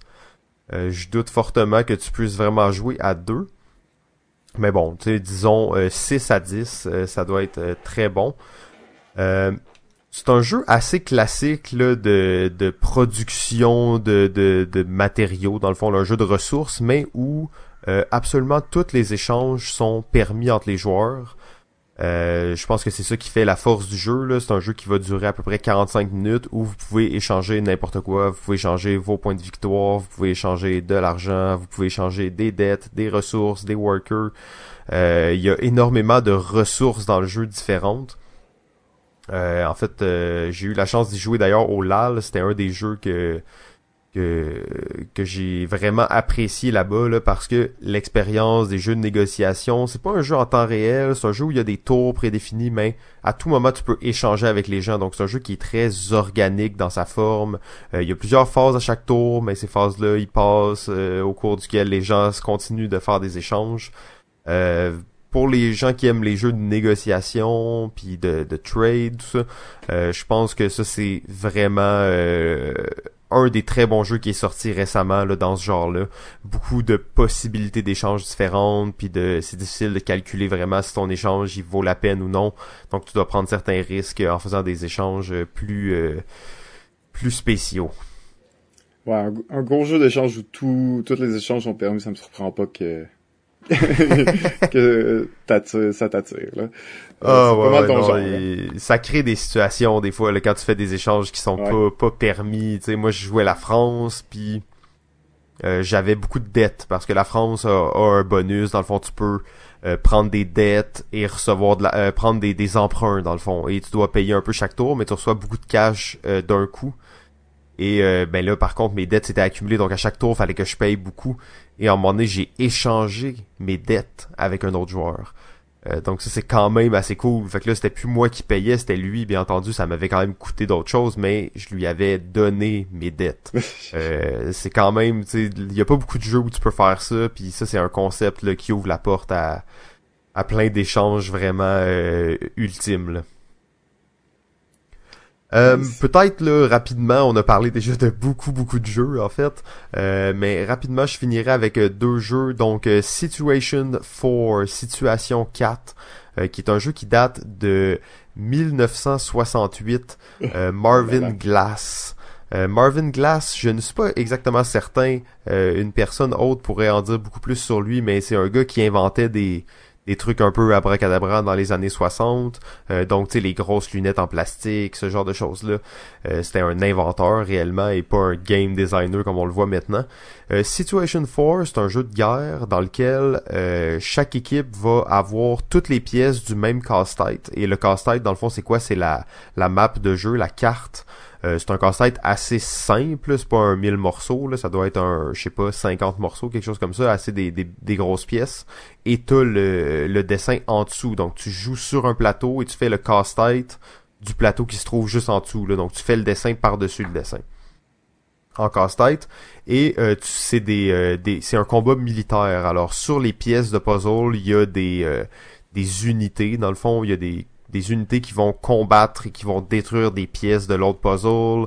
Euh, ton but c'est d'aller chercher des points stratégiques de ta couleur parce que je disais les deux équipes ont le même euh, le même puzzle, c'est vrai, mais chacun dans une teinte de couleurs différentes. Fait que ton but dans le fond c'est de faire le puzzle le plus vite possible pour euh, chaque équipe commence chacun de leur côté dans le fond et ils se rencontrent au centre. Fait que ton but c'est comme de gruger du territoire par le centre en allant plus vite.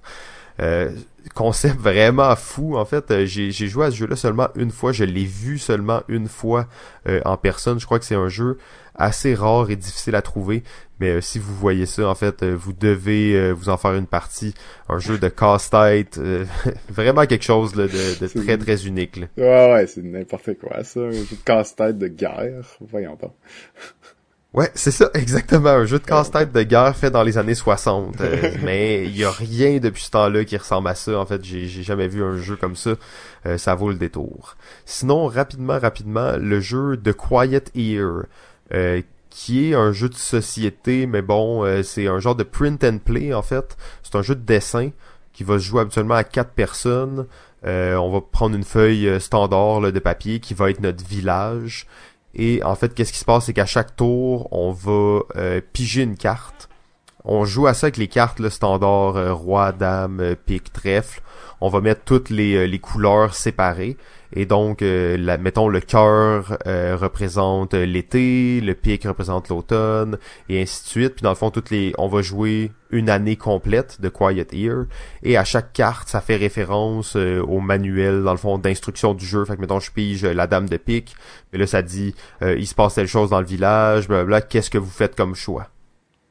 Et donc après ça, on va le dessiner sur sur le papier. Euh, donc c'est un genre de, de, storytelling, de dessin en fait, euh, mais vraiment une, un jeu un peu contemplatif. Là, si on veut, on va regarder un village, on va espérer, survivre pendant l'année au complet. Euh, jeu très cool en fait, de Quiet Ear. Ouais, assez assez intéressant ça comme comme concept. C'est un jeu où le plateau se développe au fur et à mesure que tu dessines le plateau. Absolument, puis ça va être vraiment chacun son tour, donc tout le monde a vraiment la chance de faire ses choix, de d'améliorer ou de détruire le village, tout dépendant, parce que il y a pas de règles nécessaires par rapport à ça. Donc les choix que tu fais, des fois, ça va être est-ce que tu sauves telle personne ou il faut que vous expulsiez quelqu'un du village. Ça va être qui, mais c'est pas un joueur, c'est toujours des des personnages qui vivent à l'intérieur du ben. village. Donc euh, les joueurs entre eux ne s'affectent pas. C'est vraiment un jeu, euh, j'appellerais ça vraiment un jeu d'aquarium où tu regardes un peu qu'est-ce qui se passe puis t'influences un peu hmm. la direction du monde. Euh, super intéressant comme jeu. Il y a quand même un peu de, de gameplay aussi. Il y a des ressources, mais c'est pas nécessairement des ressources qu'on va compter, mais c'est plus est-ce que ton village en a, est-ce qu'il y en a pas beaucoup, est-ce qu'il en manque? il y a quand même là, certains éléments de, de jeu aussi qui sont présents, donc c'est pas purement storytelling. Là, c'est bien, bien intégré. Là. Ok, alors on est rendu au moment du top 5 euh, des expériences uniques de jeu, des jeux immersifs, des jeux des jeux particuliers. Numéro 5. Eh bien, mon numéro 5 se retrouve plus haut sur la liste de Simon, donc on va en parler tantôt. Ok, alors euh, mon numéro 5, euh, il s'agit du jeu Backstab. Euh, Backstab, qui est un jeu, je dirais, peu connu quand même, qui a été kickstarté en 2016, si je me trompe pas. non, excusez-moi, en 2014. c'est un jeu qui a été fait à Montréal par Philippe Langlois. par la compagnie qui est sa propre compagnie, dans le fond, les Condamnés Productions. Euh, Backstab, qui est un... Lui, il appelait ça en fait un jeu, une simplification justement d'un grandeur nature, euh, mais plus l'aspect politique de la chose. Euh, c'est un jeu où on va tout avoir un rôle secret et ben en fait pas un rôle secret, excusez-moi, un rôle visible qui nous donne droit à certains, certaines actions et qui nous donne surtout accès à des objectifs. le but ça va être de réaliser un certain nombre d'objectifs pour que la partie se termine. Euh, c'est un jeu ultra euh, ouvert là, dans le sens que vous promenez où vous voulez, vous pouvez aller vous cacher dans une pièce, euh, vous pouvez parler en plein cœur puis demander l'attention de tout le monde, les gens sont pas obligés de vous écouter, vous pouvez donner des petits papiers au monde pour leur donner de l'information. Et il y a un système de, de cartes dans le fond qui sont les objets ou attributs spéciaux. Et tous les joueurs en ont puis c'est une des principales actions du jeu, ça va être d'échanger des cartes avec d'autres joueurs pour favoriser votre objectif, bien entendu, habituellement, au détriment, euh, ben pas au détriment, mais en donnant des choses qui vont aider votre adversaire à atteindre ses propres objectifs. Euh, gros jeu d'alliance, thème euh, médiéval, donc roi, reine, ça se passe dans la cour du roi. Il y a des clans, mais les clans sont plus ou moins clairs. Au final, ça va quand même être un joueur qui va l'emporter, mais il y a les gens qui sont pour le roi, les gens qui sont un peu plus révolutionnaires, donc contre le roi. Euh, c'est sûr que c'est peut-être pas le, jeu là, qui est le plus euh, le plus tight au niveau des règles puis tout ça. Euh, mais je trouve que quand tu es avec les bons joueurs, l'expérience créée par ce jeu-là est comparable au jeu euh, diplomatie, mais en 45 minutes. Mm. Je trouve que ça c'est vraiment la meilleure façon de résumer ce jeu-là. Puis l'attrait qu'il a, c'est que t'as la, le même genre d'expérience, mais beaucoup plus condensé. Ouais, ben, c'est sûr que Backstab, c'est ça. Hein. Il se voulait, euh, je sais que l'auteur voulait vraiment faire un genre de reprendre l'expérience d'un grandeur nature, mais le faire euh, dans une partie jouable en, en quelques, euh, en une heure ou quelque chose comme ça. Euh, donc, ouais, c'est ça, c'est assez particulier. C'est vraiment comme quasiment une micro-édition. Je pense qu'ils ont... Euh, je suis même pas sûr qu'ils ont fait 500 copies quand ils ont fait leur Kickstarter d'origine. et tout était fait à la main, tout, ouais, c'est ça, c'est fait à la main exactement. J'ai été euh, quand même euh, assez chanceux d'avoir euh, de pouvoir mettre la main sur une copie de ce jeu-là. je l'ai acheté à l'auteur directement quand il l'a présenté parce que c'était comme la copie qu'il y avait puis c'est celle-là. Et mais je suis bien content parce que dans le genre de jeu de sais ça rentre dans la lignée de loup-garou, ça, ça rentre dans la lignée de Two Room and the Boom, ça rentre dans toute cette lignée-là, mais ça va ratisser juste un peu plus large avec la création de personnages et de tensions préétablies entre les personnages. Mais c'est aussi un peu plus gamer euh, pour, oui. pour ces mêmes raisons-là. Tu sais. Oui, oui, exactement, un petit peu plus. Il y a des plusieurs objets qui demandent des règles très précises pour être utilisés. Euh, il y, a, un objet quand même assez cool. C'est l'objet sûrement le plus puissant du jeu, mais c'est la sarbacane, dans le fond. Là. Il faut que tu sois à une certaine distance de quelqu'un tu tiens la carte devant toi et tu dois regarder cette personne-là pendant comme 4-5 secondes. Quand tu l'as fait et que personne t'a vu ou t'a rien dit, tu vas voir la personne, tu dis je t'ai tué avec une sarbacane. oh. Et là, ce qui est cool dans ce jeu-là, c'est que quand il y a quelqu'un qui meurt, parce que ça arrive quand même assez souvent, la, beauté du jeu, c'est que quand tu meurs, tu fais juste reprendre un autre personnage qui était pas joué puis tu reviens. Mais quand tu meurs, il y a toujours ce qu'on appelle le procès. Et le procès, ça va être le juge, qui est un des personnages, qui va présider le procès. Et en fait, en gros, le juge a carte blanche sur la façon dont va s'exécuter le procès. Est-ce que ça va être par vote? Est-ce que est-ce que l'accusé va avoir le droit de se défendre? Est-ce qu'il va avoir des représentants? Est-ce qu'il y aura juste tout simplement pas de procès? Euh, tu sais, donc, il, le juge, mais c'est sûr que ça, c'est s'exposer. Bien entendu, si t'es le juge, tu fais quelque chose que les gens aiment pas, ben là, euh, tu te mets à dos des ennemis, il y a des gens qui vont vouloir ta peau. Déjà que quand t'es le juge, il y a beaucoup de gens qui veulent ta peau dès le début. Donc euh, quand t'es le juge, t'essaies de te tenir tranquille. Euh, magnifique jeu et ça crée vraiment le, concept de à certains points tu te sens dans une dans une cour royale quand tu vois que la reine puis euh, tu deux autres personnes sont dans un coin puis ils trafiquent quelque chose tu sais que c'est la reine là puis elle a une prestance puis elle est avec son entourage puis comme elle se promène c'est super bon, en fait. ok, ben, euh, Backstab, euh, dans le fond, je sais pas si on peut encore, probablement qu'on peut encore trouver, contacter directement, donc les, euh, c'est quoi, les condamnés production? Ouais, mais j'ai parlé avec l'auteur il y a peut-être, il y a quelques mois, en fait, il m'a dit qu'il travaillait sur un autre projet. personnellement, même, à plusieurs moments, j'ai eu envie de c'est comme remettre, pas rééditer Backstab parce que j'ai pas cette, cette prétention là, mais en faire une version juste sais, un peu plus gamer parce que c'est très euh, roleplay, mais des fois juste d'aller ajouter un petit peu plus de, de fermeté dans les règles pour que les gamers traditionnels soient plus intéressés par ça. Mais il m'a dit qu'il travaillait sur un autre euh, un autre projet, je sais pas trop si c'est en cours. Euh, d'ailleurs, on va on va le taguer dans l'épisode, on va voir si euh, s'il va nous revenir avec ça. Mais oui, les condamnés, ils ont une page Facebook. Peut-être qu'ils ont encore des copies de Backstab. Sinon, ben écrivez-moi puis on s'organisera une partie. Alright numéro 4. Alors, mon numéro 4 est le jeu Secret Hitler.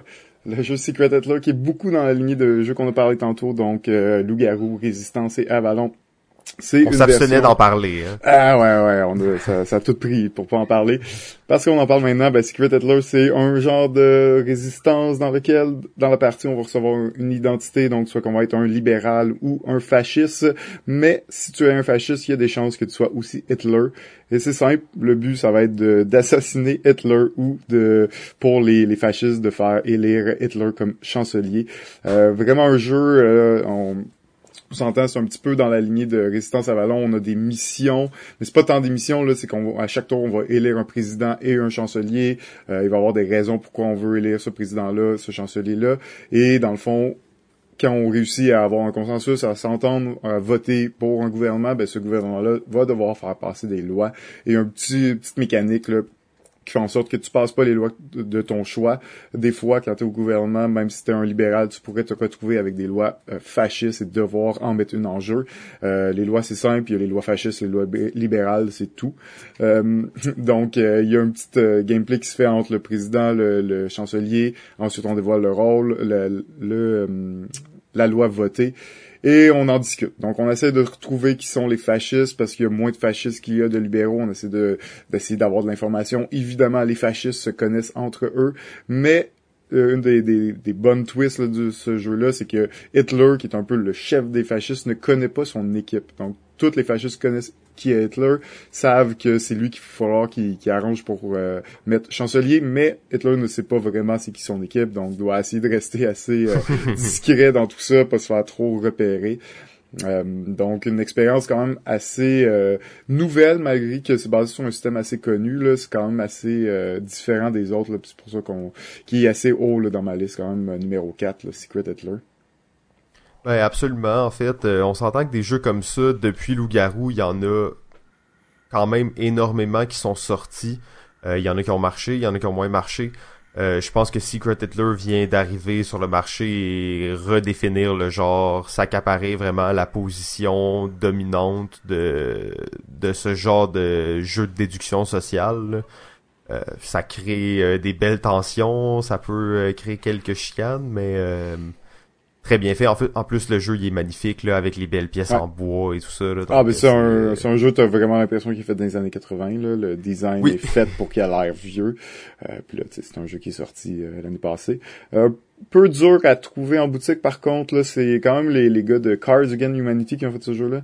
Donc, euh, ils prennent un peu leur habitude de pas vendre aux boutiques puis de vendre tout sur leur propre site. Euh, donc, pas en tout cas c'est pas un jeu qui, que j'ai vu encore en boutique. Je pense pas qu'il est encore distribué. Euh, pas de version euh, française non plus de fait sur ce jeu malheureusement.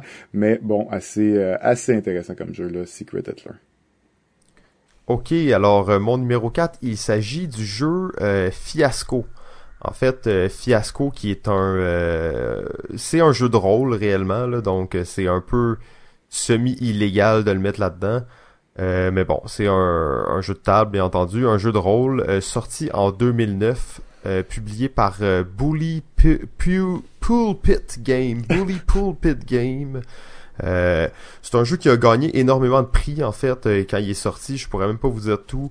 Euh, je connais pas vraiment les prix dans le monde du jeu de rôle, mais euh, il, a, été finaliste RPG of the Year, Board Game Geek, Judge Spotlight Award 2009, RPG Geek, Golden Geek, Best Game 2012, RPG Award 2009, Diana Jones Award 2011. Euh, donc c'est un jeu qui a euh, vraiment fait quand même beaucoup de bruit dans le monde du jeu de du jeu de rôle.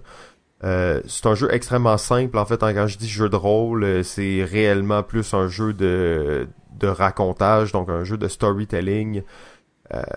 c'est pas mal ça en fait. les joueurs vont créer une histoire, chacun leur tour dans le fond la même histoire qui va se terminer à la Pulp Fiction, si on veut. C'est vraiment une des inspirations qu'ils disent dans le manuel des règles. C'est pour créer des scénarios un peu catastrophes à la Réservoir Dogs, où tout le monde va faire son aventure de son côté et ça se terminera bien entendu en un fiasco.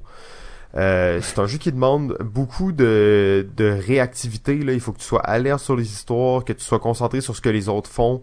Et c'est aussi un jeu qui demande d'être comme la plupart des jeux de rôle, je pense, mais c'est un jeu qui va te demander d'être généreux dans tes dans dans ta façon de jouer, donc de d'écouter ce que l'autre va dire, de pas juste pousser ton histoire, mais d'intégrer ton histoire avec ce que l'autre va dire, pas rajouter nécessairement des éléments inutilement.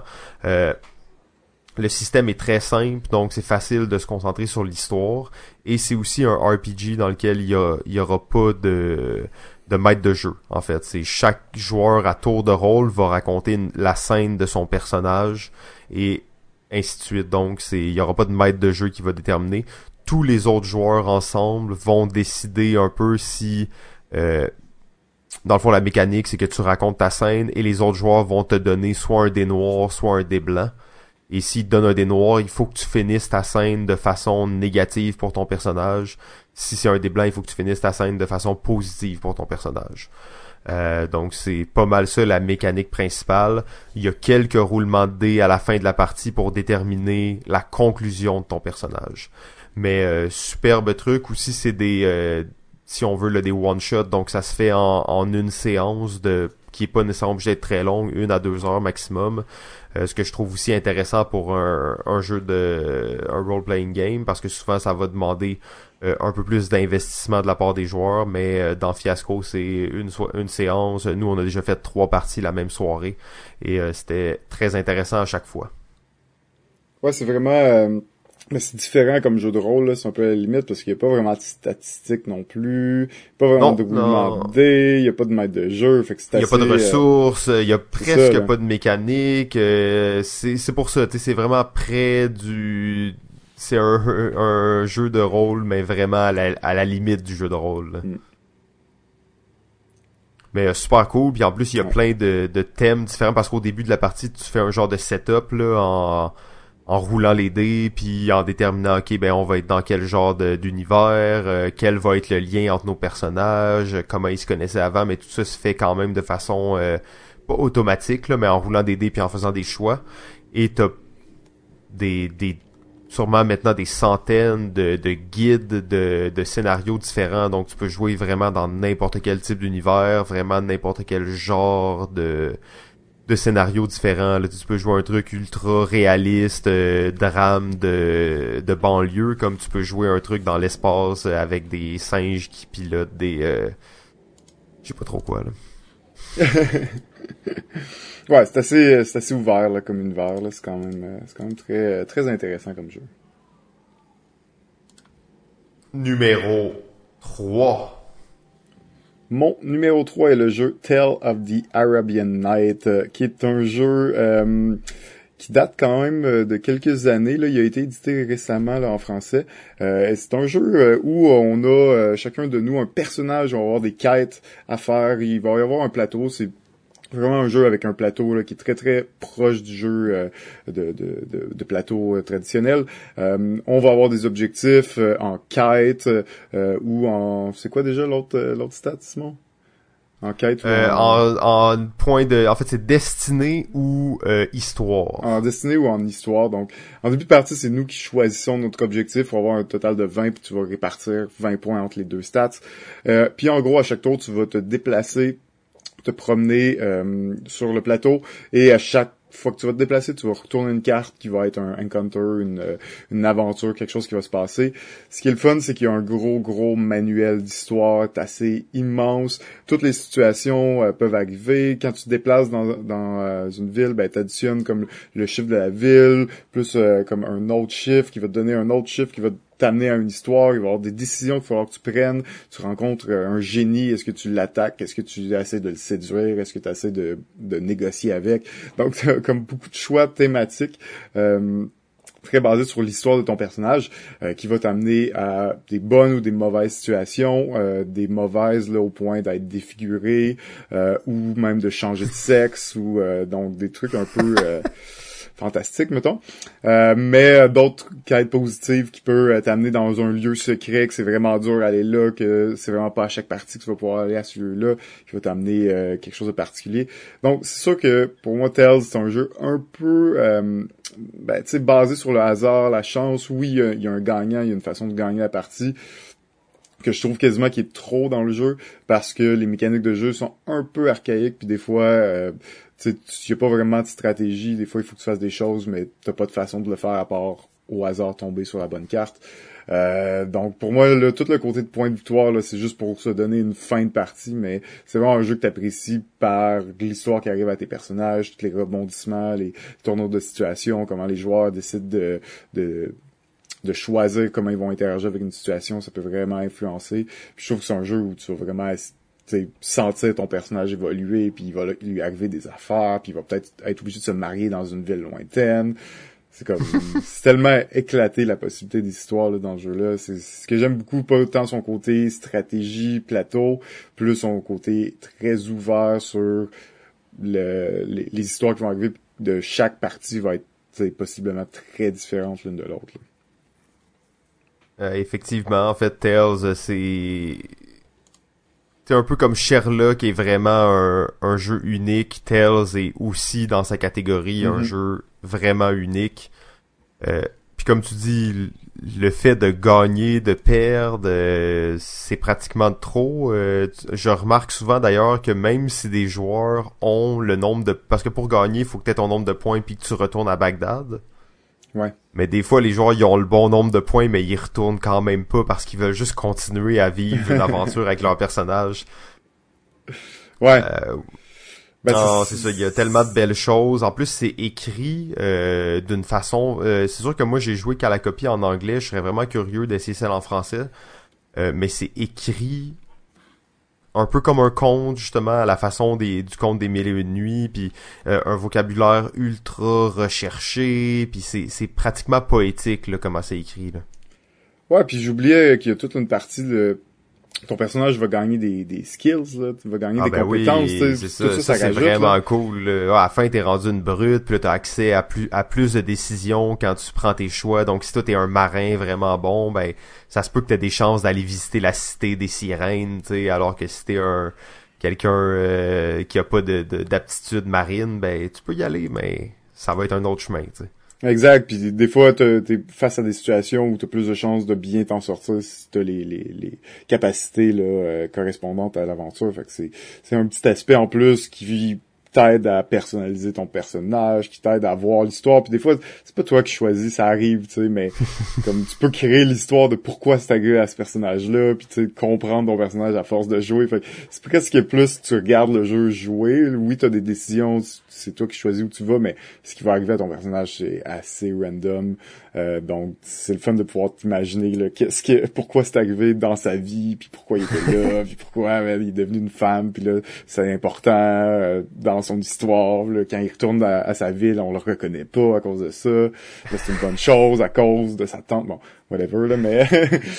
Ah ouais, non, c'est vraiment comme tu dis, là, c'est un jeu où l'histoire est toute écrite, mais où elle s'écrit, elle s'invente aussi entre les moments où elle est écrite. les joueurs mm-hmm. vont vraiment inventer l'histoire de leur personnage. Ouais. Euh, mon numéro 3, en fait, c'est un jeu qui euh, qui clash beaucoup, si on veut, avec cette liste-là, en fait. C'est le jeu Heroescape. Euh, Heroescape, qui est un jeu euh, assez vieux, je crois 2000, début 2000, ok 2004. Euh, c'est un jeu qui a eu plusieurs versions différentes. C'est un miniature. C'est un jeu de miniature euh, qui va se jouer sur un plateau qui est fait en pas en Lego, mais c'est des espèces de pièces hexagonales qui s'assemblent. Il y en a de tous les types de terrains. Il y en a des petites, il y en a des grosses. Donc on va créer un terrain complètement modulaire avec ça et on va avoir des figurines qui vont euh, s'affronter dans le fond euh, dans l'arène qu'on a recréée. Euh, je suis pas tant un fan de jeux de figurines, mais euh, Heroescape a quelque chose d'unique. Là, c'est pas un collectible en tant que tel parce que il y avait des sets dans le temps parce que c'est plus euh, c'est plus édité en ce moment. Il y avait des sets et t'achetais des boîtes. Donc il y avait la boîte euh, de Dungeon Dragon, il y avait la boîte de Marvel, il y avait la boîte euh, de des Vikings, il y avait la boîte des agents secrets, il y avait la boîte des dragons, il y avait tu sais plein d'univers qui ont pas nécessairement rapport entre eux qui se qui se rencontrent. Et euh, c'est un jeu justement où c'est des, petites figurines, hein, mais ils sont toutes uniques, ils ont toutes leurs cartes de personnages. Le système de combat est très bien fait. Euh, nous, ce qu'on faisait souvent, c'est qu'on installait une map, euh, quand on était dans un chalet, disons, on installait une map qui prenait deux tables, ben pas deux tables, mais une méga table complète, on le laissait là toute la fin de semaine, et de temps en temps, on venait puis on fait des parties. c'est un jeu très immersif, tu sais, c'est en 3D, t'as des montagnes, t'as des bâtiments, t'as plein de choses qui sont placées sur la carte. Euh, chaque créature est vraiment différente, a ses pouvoirs. Euh, gros jeu de confrontation, mais euh, ça fit pas dans mon genre de jeu habituel, mais ça, euh, c'est vraiment le j'ai eu un coup de cœur pour Heroescape. Et c'est vraiment un jeu immersif. pour toutes les fans de jeux de miniature, c'est un incontournable. Ouais, c'est un jeu. ça se jouait pas en équipe, ce jeu-là? Ben nous en fait, je pense qu'on a joué quelques fois ensemble, mais dans le fond on jouait deux contre deux. Tu peux jouer, il y a pas, tu sais, c'est des jeux où il y a, c'est des systèmes, donc le scénario peut tellement varier. Il y a des scénarios coop, il y a des scénarios euh, un contre un contre un, il y a des scénarios deux contre deux. Euh, il doit y avoir plein de types de scénarios différents là. Ouais, ben c'est sûr que ce qui est cool, c'est de voir euh, les figurines des souvent ben, des univers connus comme Marvel, tout ça, t'as des super-héros en figurines. Puis il y a un petit draft aussi au, euh, au, début là parce que je pense que t'as, chaque héros a un certain nombre de points. Ouais. Puis tu vas prendre un certain nombre de points au total en héros, fait que tu peux en avoir moins mais qui soit plus puissant individuellement ou en avoir plus mais un petit peu moins puissant individuellement. Euh, donc une belle personnalisation de tes équipes aussi là, c'est assez intéressant. Ouais. Ouais, non, c'est ça. tu sais, c'est un jeu le fun, là. tu roules des dés, tu tues des, des, des créatures mythiques, là, comme des dragons, puis tout ça, mais euh, c'est un jeu, là, vraiment... Euh, pas un jeu jouet, on en parlait un peu l'autre fois, mais c'est presque un jouet, là, tu sais, comme t'as les petits bonhommes, puis tu fais ta petite map au début, puis c'est long, puis comme... Mais il y a des règles, puis il y a du gameplay assez hmm. solide pour dire que c'est un vrai jeu, dans le sens qu'il y a des vraies règles, puis euh, c'est un jeu de combat, là, il y a rien de très euh, extraordinaire, mais chaque figurine, en plus, vient avec une carte qui ont des... Fait que chaque, chaque unité attaque différemment, a des points de vue différents, fait que ça rajoute beaucoup là, de, de, de thématiques, puis euh, tu peux caler le nom de tes attaques, puis là, ça, ça, ça rajoute euh, l'enthousiasme du jeu. Là. Oh ouais, absolument. Ça c'est c'est sûr que c'est un jeu dans lequel tu te sens dans un combat, puis euh, tu veux euh, tu veux bien performer. Là. Ouais. Numéro 2. Ben, mon numéro 2 est un classique de jeu de rôle qui se nomme D&D Dungeon and oh. Dragon. Euh, alors, c'est assez récent pour moi l'expérience de jeu de rôle comme ça. Je n'ai jamais vraiment joué avant cet été. Euh, et là, ben, je suis dans une séance de D&D de Dungeon Dragon et c'est vraiment le fun. Euh, c'est vraiment vraiment le fun comme expérience. On, on la sent la thématique. C'est sûr que dans un jeu comme ça, ça te demande euh, d'avoir un, un, maître de jeu là, assez euh, connaisseur des règles, puis assez à l'aise à faire de l'histoire, mais aussi à réglementer la partie, s'assurer que ça, ça, respecte un petit peu les, euh, les, les, les, règles de base du jeu. Euh, c'est un jeu vraiment le c'est vraiment ouvert sur le monde. Tellement de choses tellement d'histoires peuvent être ajoutées. Euh, le maître de jeu avec qui je joue ben tu il, il a vraiment fait attention à nos personnages. Il a créé un peu un backstories avec nous. Euh, donc on a vraiment des quêtes assez un peu personnalisé. Euh, aussi, c'est vraiment un jeu assez modulable que le maître de jeu pourrait dire Ouais, non, mais ce truc-là, je vais pas faire ça, je vais faire ça plutôt comme ça parce que ça va être mieux dans l'aventure, dans le contexte où on est. Donc très modulable aussi comme jeu. J'ai jamais expérimenté là, le, le, l'autre côté, là, être maître de jeu, mais être joueur, c'est une expérience vraiment euh, immersive. On utilise aussi, évidemment, ben, pour les scènes de combat, surtout des miniatures pour le positionnement. Il y a un petit peu d'aspect de, jeu de plateau, de stratégie dans ça, évidemment, euh, dans comment tu vas te positionner, quelle attaque tu vas utiliser. Euh, mais avec ça, c'est pas juste un jeu de confrontation puis de combat, il y a aussi toute l'histoire, les choix qu'on va faire, les discussions puis les interactions entre nos personnages parce qu'on ben c'est un jeu de rôle, hein. Fait que tu, tu vis ton personnage, tu essaies de, de le, vivre puis de prendre les décisions que lui prendrait au mieux de, de, de ta connaissance sur lui-même. Donc euh, c'est vraiment un jeu là où on peut euh, vraiment se laisser prendre par euh, l'histoire puis vraiment être laissé guider par l'instinct de notre personnage vraiment cool. Là. Je avoir su, j'aurais joué à ça quand j'étais plus jeune puis que j'avais mes étés à rien faire. Là. Euh, je regrette là, de pas avoir connu ça dans, ma jeunesse parce que euh, bon, on se fait des séances là quand même aux deux semaines, trois semaines. C'est des séances trois quatre heures. Des fois, euh, j'aimerais ça qu'on puisse passer la journée à, faire ça puis à faire à évoluer l'histoire puis à avancer. Euh, donc D&D vraiment, c'est pas pour rien. Je sais qu'il y a plein d'autres jeux de rôle. Je sais que les joueurs de expérimentés dans ça me disent ah ben c'est pas le meilleur. Tu sais il y en a plein d'autres maintenant qui sont un peu meilleurs que D&D. Euh, oui, un jour, je vais probablement en essayer d'autres, mais là, pour l'instant, euh, l'expérience D&D me, me, satisfait pleinement. Ouais, puis je pense, comme tu as mentionné, euh, ces jeux-là, ils sont beaucoup reliés justement à la, au maître de jeu avec lequel tu vas jouer. Donc, comment il interprète le système, comment il maîtrise, est-ce que l'expérience est fluide, est-ce qu'il raconte bien l'histoire. Euh, je pense que c'est surtout là l'intérêt des jeux de rôle en général. Tu dis D&D, mais ça aurait pu être n'importe lequel dans lequel t'aurais, tu te serais investi avec un groupe sûrement. Là. Ben c'est ça, exact. Là. Si, si le jeu de rôle, si le jeu est intéressant, il y a une bonne histoire, tout ça, ben je suis pas mal sûr qu'il y a des peut-être des systèmes un peu meilleurs que D&D. Je suis pas assez connaisseur pour, pour en parler plus que ça, mais euh, là on joue la 5.0.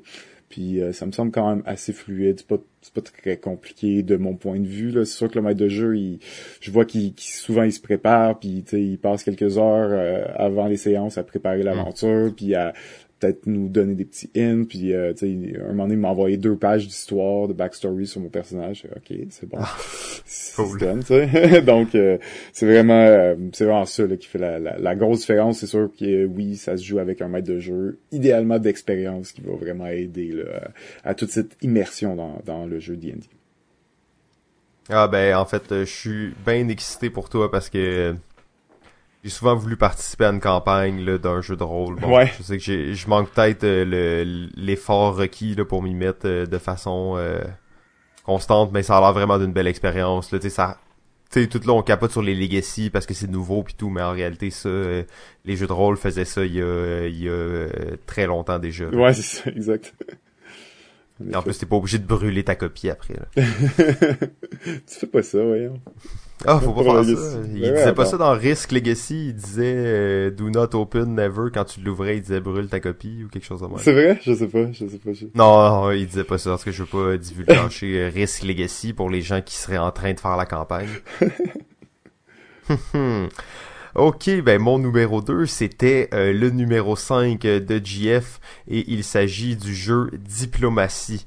Oh euh, diplomatie, alors c'est un incontournable si vous suivez de près ou de loin la scène du jeu dans le monde, ou si vous êtes un fan, vous avez sûrement déjà entendu parler de Diplomatie 1959.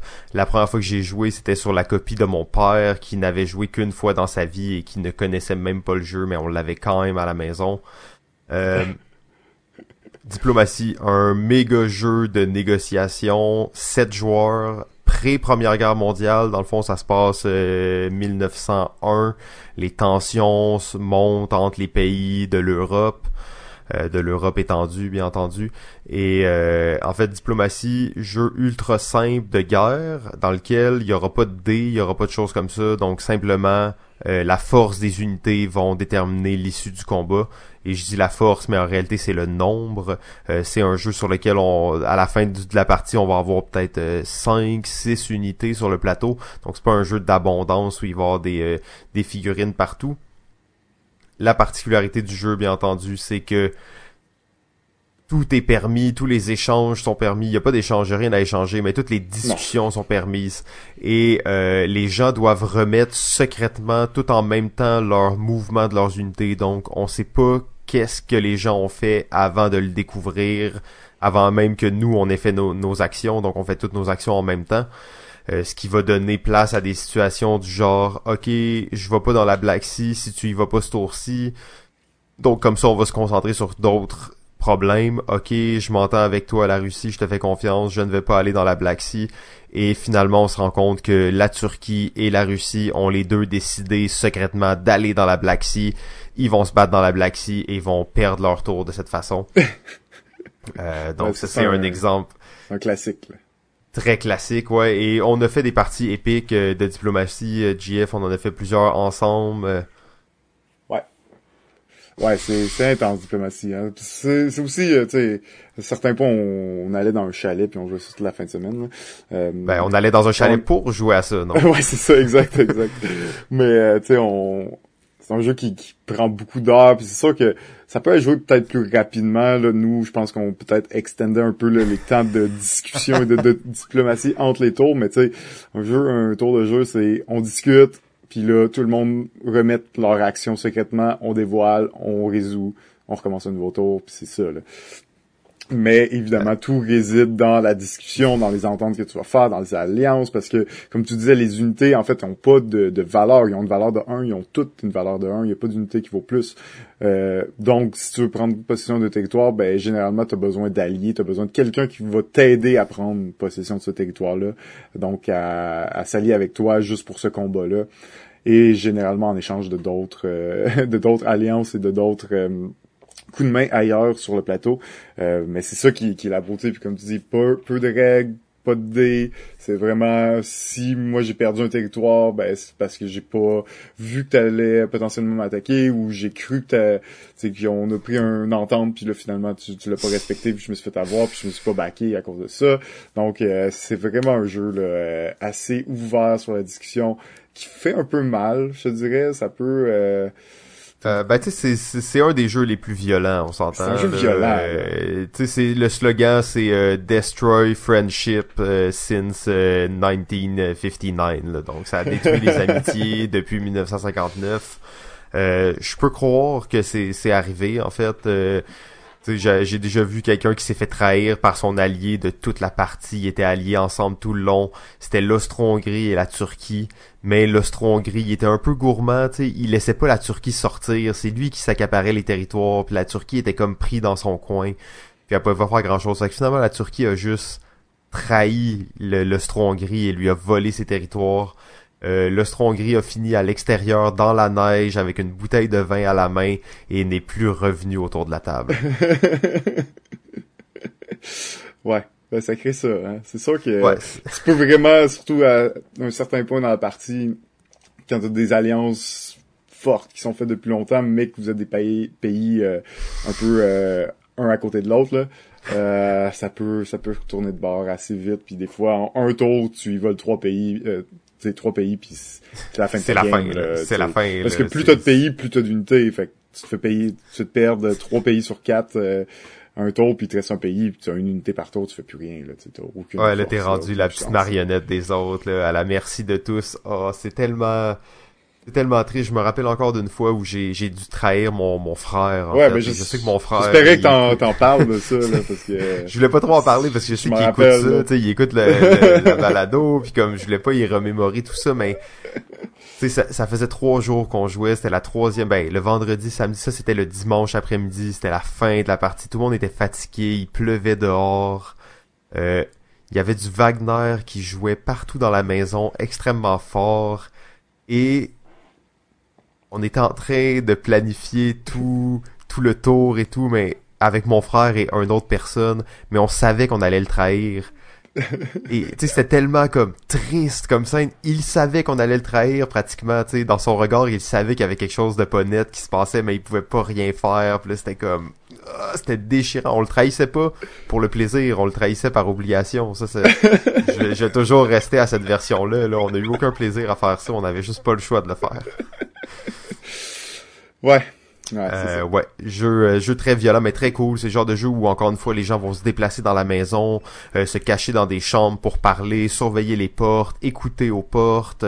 Euh, Tu sais, c'est là que le, jeu prend son sens. Ouais, exact. Puis même le fameux André Philippe dans le sauna sur le sur son trône avec ses petits vassaux. Quand, quand tu voulais lui parler, il fallait que tu ailles dans le sauna, assis à terre, genre tout habillé en chaleur il y avait un chapeau haute forme dans son bain tourbillon, puis il fallait aller le voir, puis là tu discutais avec lui et ouais, c'est vrai. c'était c'était magnifique, c'était c'était magnifique en fait. Euh, ça, ça crée, c'est que après un tour de diplomatie, t'es plus toi-même, t'es rendu le dirigeant de ton pays.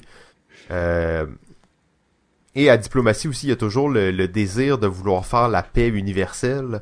Euh, parce que mm. les règles de diplomatie sont assez simples. Euh, si j'ai pas exactement les chiffres, là, mais la partie se termine si un groupe de joueurs a 18 territoires, un groupe de joueurs qui s'entendent ensemble ont 18 territoires, et que tous les autres joueurs euh, sont d'accord. Donc le jeu se termine comme ça, ça peut être éternel, on s'entend, ça s'est déjà vu des parties où un gars solo résistait puis il voulait absolument pas que ça se finisse puis on était six contre lui. Mais bon, la plupart du temps, ça va se terminer en semi-abandon, tu puis les autres pays qui sont moins qui sont pas dans l'alliance vont abdiquer. Mais au début de la partie, tous les joueurs ensemble possèdent assez de territoire pour déclarer la paix mondiale dès le premier tour. Et ça, ça l'amène la situation pratiquement toujours la même. Les gens qui viennent et disent OK, on fait la paix mondiale, c'est le début de la partie, on n'est pas obligé de se battre, on n'est pas obligé de faire mourir du monde, on peut raisonner normalement puis faire la paix mondiale puis tout ça.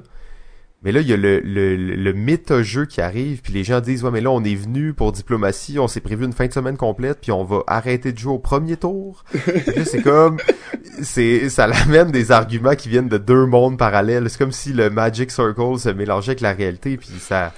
Et des fois, ça, ça peut se produire. En fait, on a déjà terminé une partie de diplomatie en six heures à peu près. Ouais, Et euh, il y, a- il y avait un joueur qui, qui, qui s'est vraiment présenté comme étant le méchant. Il a été anéanti, puis après ça, la paix mondiale a été déclarée.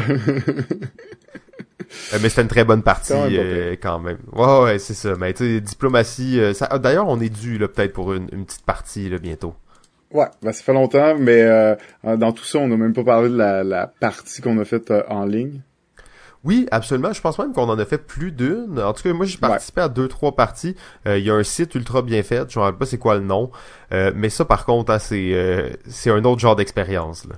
Exact, sauf que c'est le même jeu, sauf que le- l'expérience en ligne, quand tu joues à diplomatie, que t'as une semaine pour prévoir ton action, puis que tous les gens qui jouent avec toi, tu les connais, puis tu peux les appeler, puis que là, tu passes une semaine à appeler du monde pour dealer le jeu, puis là, après, comme deux semaines, ben, genre, la, la game est finie parce qu'il y a comme deux alliances vraiment fortes qui sont créées, puis là, il y en a une qui est plus forte que l'autre, puis là, c'est fini après deux semaines, tu sais. Mais t'as passé deux semaines à juste faire des appels à tout le monde, genre, de jeu non-stop, genre.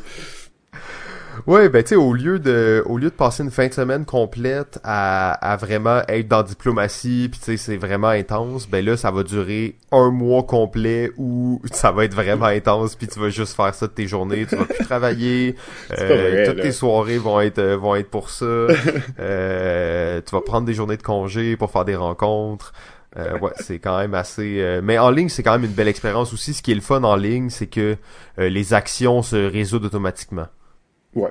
Bon, Et ça reste que c'est pas très compliqué, mais tu sais, des fois, quand il y a une vingtaine d'unités sur le jeu, puis il y a plein de... Tu sais, c'est tout des... des, euh, des euh, des actions ricochet, si on veut, le telle unité se déplace, donc fait déplacer celle-là, puis des fois c'est euh, des actions à la chaîne, là. Mhm. donc des fois c'est quand même euh, le fun de faire résoudre ça par euh, par une machine pour être sûr qu'il n'y ait pas eu de problème. En fait. Mais ouais, diplomatie, on pourra en parler encore, je pense, longtemps, mais euh, c'est... euh, je pense que je l'ai mis un petit peu plus haut, là, numéro 5 pour moi, parce que euh, ça reste une expérience, tu sais, c'est dur à mettre en place, c'est long, c'est dur Oui. de se refaire des parties, et ben, c'est violent, là, comme jeu, là. Je- Ah ouais, ça fait mal, ça c'est fait pas mal, bien. c'est Tu sais, tu peux te faire avoir, puis c'est toujours un combat. Tu sais, comme je te dis, après un tour, t'es plus toi qui joues à un jeu. T'es vraiment ce dirigeant-là, puis comme, tu sais, tu... Hey, la game en ligne, on avait fait des blogs qui faisaient la, pro- la promotion de la culture en Austro-Hongrie, puis qui, qui, qui parlait de de- d'enveloppes budgétaires qui avaient été données. Mais tu sais, tout ça, ça a pas du tout... Il y a pas, y a pas de ressources dans le jeu. Il y a juste des unités puis des territoires. Il y a Ouais. rien de tout ça, là. Mais tu sais, c'était rendu le niveau de vie des Austro-Hongrois a augmenté euh, dans les deux dernières années grâce à tel dirigeant. On faisait de la propagande interne. Euh, ouais, on avait vraiment poussé ça loin, mais c'est ça que ça crée diplomatie. Là. Ça te met vraiment dans le personnage. Exact. Numéro 1. Alors, euh, nous avons un consensus. Mon numéro 1 est le même que Simon, et c'est le méga game. Nous ne sommes pas seuls. Euh, Ouh. gros gros jeu gros jeu jeu euh, tu très très immersif. Donc euh, t'en avais glissé un petit mot tantôt. Euh, c'est l'espèce de jeu euh, euh, tu euh, politique. Grandeur nature. grandeur nature mais plutôt politique. Ça se passe dans une journée aussi. Ça c'est rappé là de dans un genre de 8 heures à peu près. Euh, où euh, dans le fond on va s'inscrire en équipe de 5 on va représenter un pays. Chaque joueur dans euh, le dans l'équipe de 5 va avoir un rôle différent euh, dont le président et dans le fond, la situation, c'est qu'il y a des extraterrestres qui euh, arrivent sur euh, ben, sur la planète. En fait, on est conscient qu'il y a des extraterrestres présents parmi nous. Euh, On sait pas qu'est-ce qu'ils veulent, on sait pas c'est quoi leur objectif. Il va falloir euh, dealer avec la situation, essayer de s'en sortir le mieux possible. Euh, je te laisse continuer. Oh, spoiler, spoiler, là. Ouais, ben là, on va essayer de pas d'en parler sans trop en parler, mais en même temps, tu sais, on en a fait quand même trois, puis euh, c'était des scénarios quand même assez différents malgré tout. Là. Ah ouais, ça c'est tout le temps, il y a des extraterrestres, puis mais en même temps, ça va tellement varier en fonction des joueurs qui sont là et de la motivation des extraterrestres. Ouais. Ça pourrait pratiquement être tout le temps le même scénario, mais juste la façon dont les équipes vont vont vont parler, juste la façon dont les joueurs vont vouloir faire des choses. C'est un jeu de rôle d'une certaine façon, tu peux il y a pas des actions prédéfinies là. Tu peux réellement inventer des actions puis aller voir le maître de jeu puis lui dire moi je veux faire ça, est-ce que je peux le faire? Si oui, qu'est-ce qu'il faut que je fasse? Euh, Donc c'est très ouvert comme système. Euh, c'est basé d'ailleurs justement sur un concept de maître de jeu qui va peut-être prendre des décisions à certains moments pour euh, faire avancer l'histoire. Euh, la beauté de ça, c'est que chaque joueur a un rôle totalement différent à l'intérieur du pays, parce que chaque équipe va jouer un pays. Et chaque joueur a un rôle totalement différent. Il y a des rôles qui sont justement un peu plus jeu de rôle, puis il y a des rôles qui sont un peu plus jeu de table, justement plus classique. Euh, donc je pense qu'il y a une belle balance dans, dans les rôles. Ouais, euh, exact. Puis tu sais, on, on, parlait du jeu avec des maîtres de jeu, mais on s'entend qu'il y a quoi, 40, 50 participants à ça, puis il y a peut-être euh, une quinzaine, vingtaine de maîtres de jeu. Euh, ouais, je pense qu'il y a au moins le 10, 10, 15 mètres de jeu. il, y a, beaucoup de gens pour, ça prend beaucoup de gens pour réaliser cette activité-là. D'ailleurs, c'était le point là, que, que j'allais mentionner. Tu sais, dans le fond, nous, on a joué trois fois à Nous ne sommes pas seuls, qui est une version euh, ben, québécoise de Watch the Sky, qui est comme le plus le méga game le plus connu en ce moment dans le monde. C'est organisé par euh, Mega Game Montréal, euh, plus particulièrement dans le fond euh, par un de nos amis communs, Sylvain A. Trottier. qui c'est, je sais qu'il y a beaucoup de gens là, qui se sont investis dans ce projet-là, mais je sais que Sylvain s'est énormément investi dans le projet et il l'a fait quatre fois jusqu'à maintenant et à chaque fois ça s'est rempli en moins d'une heure euh, donc c'est vraiment une très belle activité là à faire euh, en équipe là si vous êtes fan de jeux puis de de négociation, de politique internationale, euh, l'expérience elle est complète. Les gens vont là déguiser. sais, c'est vraiment un grandeur nature. T'es là en personnage. T'es pas là en train de jouer à un jeu. Là. Ouais, exact, c'est ça. Puis euh, c'est ça que c'est, le fun de voir que les gens généralement ils sont assez euh, dans leur euh, personnage, ils arrivent costumés, préparés un peu. Donc vraiment une expérience unique. D'ailleurs, Sylvain est un maître de jeu oui, quand, quand la partie est là, mais d'habitude, quand il se pointe puis il vient de voir, c'est parce qu'il se passe quelque chose de fucké. Euh, fait que généralement, t'es un ouais, peu c'est le, le, maître de jeu au-delà des maîtres de jeu. Là. C'est, celui qui vient euh, te dire quelque chose d'unique. Quand il y a à intervenir, c'est parce que tu sais que c'est, c'est spécial. Là. Tu sais que t'es un peu stressé, là, même, là, quasiment. Là. Donc... euh, ouais, ouais. Ben, c'est un jeu où t'es vraiment tout le temps stressé. Puis euh, je sais qu'il y a une problématique avec, avec le Mega Game, c'est trouver des locaux pour les faire. Ouais.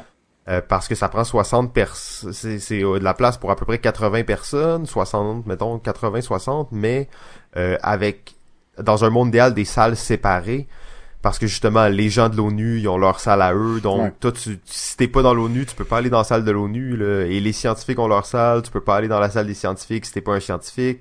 Donc il y a quelque chose de très secret puis des discussions avec des gens euh, et les gens qui sont là souvent sont euh, sont impliqués là. C'est des joueurs sérieux qui sont là des, des bons joueurs aussi. Il y a des gens qui ont des backgrounds en politique euh, en sociologie. Donc ça l'amène tu sais des diversités d'opinions qui sont très intéressantes là. Une des particularités aussi, comme tu disais, c'est qu'il y a plusieurs rôles, donc chaque membre de l'équipe va, avoir un rôle différent. Et c'est aussi beaucoup basé sur la communication entre ces rôles et entre ces joueurs-là. Des fois, toi, tu es dans ta salle avec tous les autres scientifiques, puis là, tu as de l'information, mais cette information-là, il faut que tu la communiques, parce que des fois, tu vas la communiquer à ton président, puis le président va dire « Oh my God, mais là, moi, j'ai eu telle autre info du de mon chef de l'armée, puis là, ok, ben là, il y a un lien à faire entre les deux. Mais tu sais, toi, tu le sais pas parce que t'as pas la vision globale de tout ça. T'as le président qui, aussi, le, comme président, t'as accès juste à une salle, la salle centrale, puis tu peux pas te déplacer ailleurs. Fait que faut que les gens viennent te, tu sais, faut que quand les gens sortent dans leur salle spécifique, ils viennent voir le président qui le brief sur ce qui s'est passé, sur l'information qu'ils ont reçue, parce que lui, il n'a pas cette information-là, puis c'est mais il y a faux pour qu'il puisse prendre les, bonnes décisions, puis prendre des bonnes alliances ou euh, différentes choses là euh, qu'on peut faire dans le jeu là. Donc euh, puis euh, c'est ça. Le fait que c'est tellement ouvert tu peux aller voir ton maître de jeu dire ok je veux faire telle action faire telle chose peut-être pas prévu mais généralement ils sont capables de arriver avec ok voici ce qui ce que tu dois faire pour faire telle chose ou juste te dire ben non c'est pas réaliste. Tu pourras pas le faire ça te prendrait ça ça ça ça puis tu pourrais jamais le faire dans une game ok. Fait que c'est quand même c'est quand même très le fun pour ça oui, ben comme tu dis là, les possibilités sont euh, pratiquement là, illimitées, euh, sans vouloir trop divulgacher euh, qu'est-ce qui pourrait se passer dans un méga game. Mais quand on a joué les États-Unis, on était les États-Unis vraiment exubérants pratiquement les États-Unis de Trump et en fait ça l'a terminé que toute la planète a été détruite sauf nous parce qu'on était devenus des extraterrestres et on regardait la Terre se détruire dans le vaisseau mère extraterrestre avec nos amis extraterrestres. Euh, donc ça peut vraiment amener n'importe quelle situation.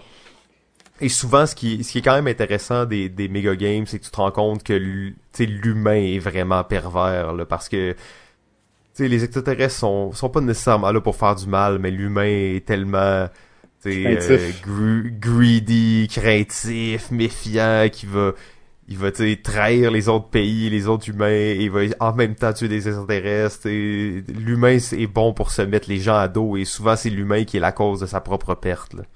Euh, en tout cas, on a souvent été la, la cause de notre propre perte aussi, là, mais bon, c'est une autre histoire. euh, mais euh, c'est ça, oui, oui. On a, dans les trois parties, euh, on a, on s'en est jamais sorti vraiment sauf. Là, on a tout le temps fini par un peu la, la, la, planète a un peu capoté, puis on, s'est mis à, un peu tous mourir là, de différentes façons, là, mais j'ai hâte de voir une game où on va réussir à s'en sortir. Je sais qu'il y en a une qui ont fait quand nous on n'était pas là, qui ont réussi à s'en sortir. Fait ah, c'est peut-être ça, Le, le, le, facteur euh, commun dans le fond. Ouais, ouais. Ouais, les gens ils savent qu'on est là d'habitude. On est quand même dans les seules équipes de toutes les méga games à Montréal à avoir tiré des missiles nucléaires. Là. Je sais pas si c'est quelque chose qu'on doit se vanter, là, mais bon. Ah ouais, non, c'est vrai. Mais d'ailleurs, la, la partie où on joue les États-Unis, euh, le, missile nucléaire, c'est cool. Tous les pays en ont un, mais le président a la moitié du code et euh, le, le chef de militaire a l'autre moitié. En fait, quand on a joué les États-Unis, moi, j'ai juste, dès le début de la partie, j'ai donné ça à mon à mon chef militaire. Euh, la, sa partie, ma partie du code, il était, il pouvait faire qu'est-ce qu'il voulait avec ça. Ouais, ben on, a essayé, c'était pas dans ce game-là qu'on l'a lancé, on a voulu puis ça ça ça a pas échoué. En fait, on, s'est fait on était flagué là.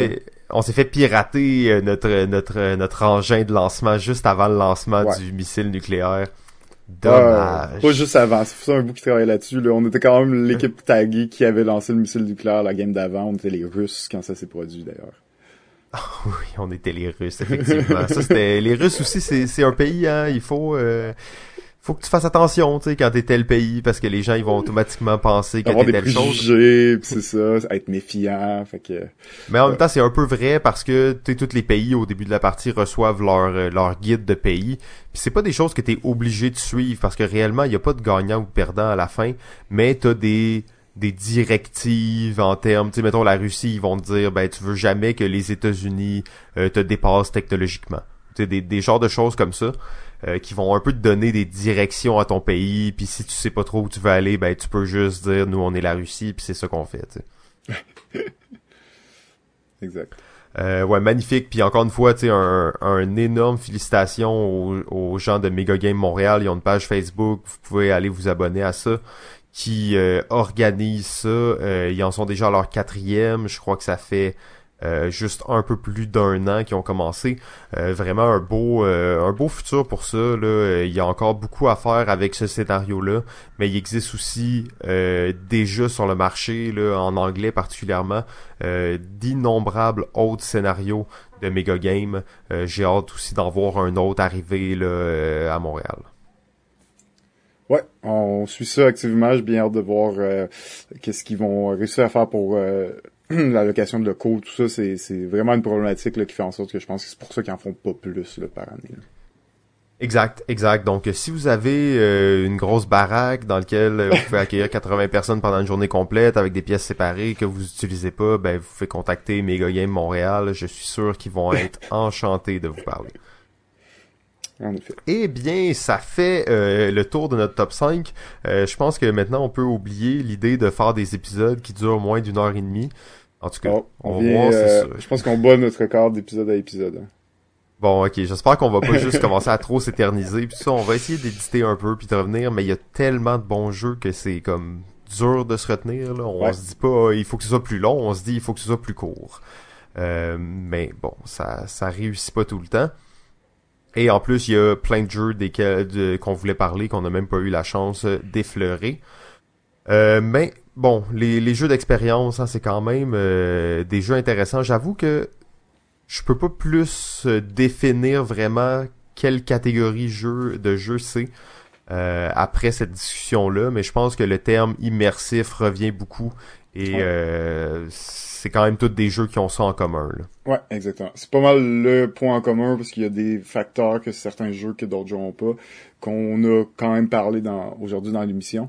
Euh, mais c'est ça, l'immersion, puis euh, à quel point on, on a envie d'être un personnage ou on devient un personnage dans le jeu. Souvent, là, c'est un facteur là, important pour nous. Là. Absolument, puis j'espère juste que c'est des jeux qui vont continuer à, à se faire. Euh, je sais que c'est peut-être pas le genre le plus populaire. Dans les jeux qu'on a nommés, il y a des jeux qui sont euh, plus grand public, dont euh, Secret Hitler particulièrement, mm-hmm. là, qui qui est très accessible. fait ça continue, mais tu sais, moi j'en demande pas trop. Je veux juste que ça, y en ait un petit peu de temps en temps qui sortent. Empire qui est sorti récemment en est un bon exemple. Mm. Excellent. Magnifique. Euh, ben sur ce, euh, je pense qu'on a fait euh, le tour pour cet épisode.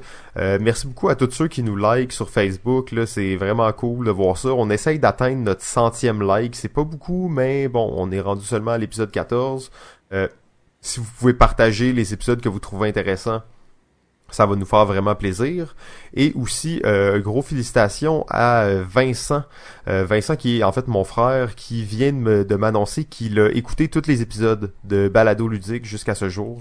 Alors d'après moi, c'est peut-être la seule personne qui l'a fait. Il vient de les écouter. il est en ce moment en Europe, il voyage beaucoup d'une ville à l'autre et entre dans les transports, il en profite tout le temps pour en écouter un ou deux. Et il vient de me dire qu'il les a tous écoutés. Donc est-ce qu'il y a d'autres personnes qui les ont tous écoutés? Laissez-nous savoir si c'est le cas.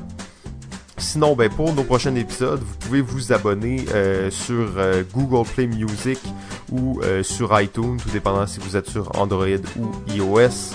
Sinon, nos vidéos, ben, nos, podcasts sont aussi sur YouTube, mais je pense que YouTube, c'est pas trop populaire pour les podcasts. ben, sur ce, JF, je te souhaite une excellente soirée et je te dis merci beaucoup. Ben, merci à toi, Simon. On se reparle bientôt.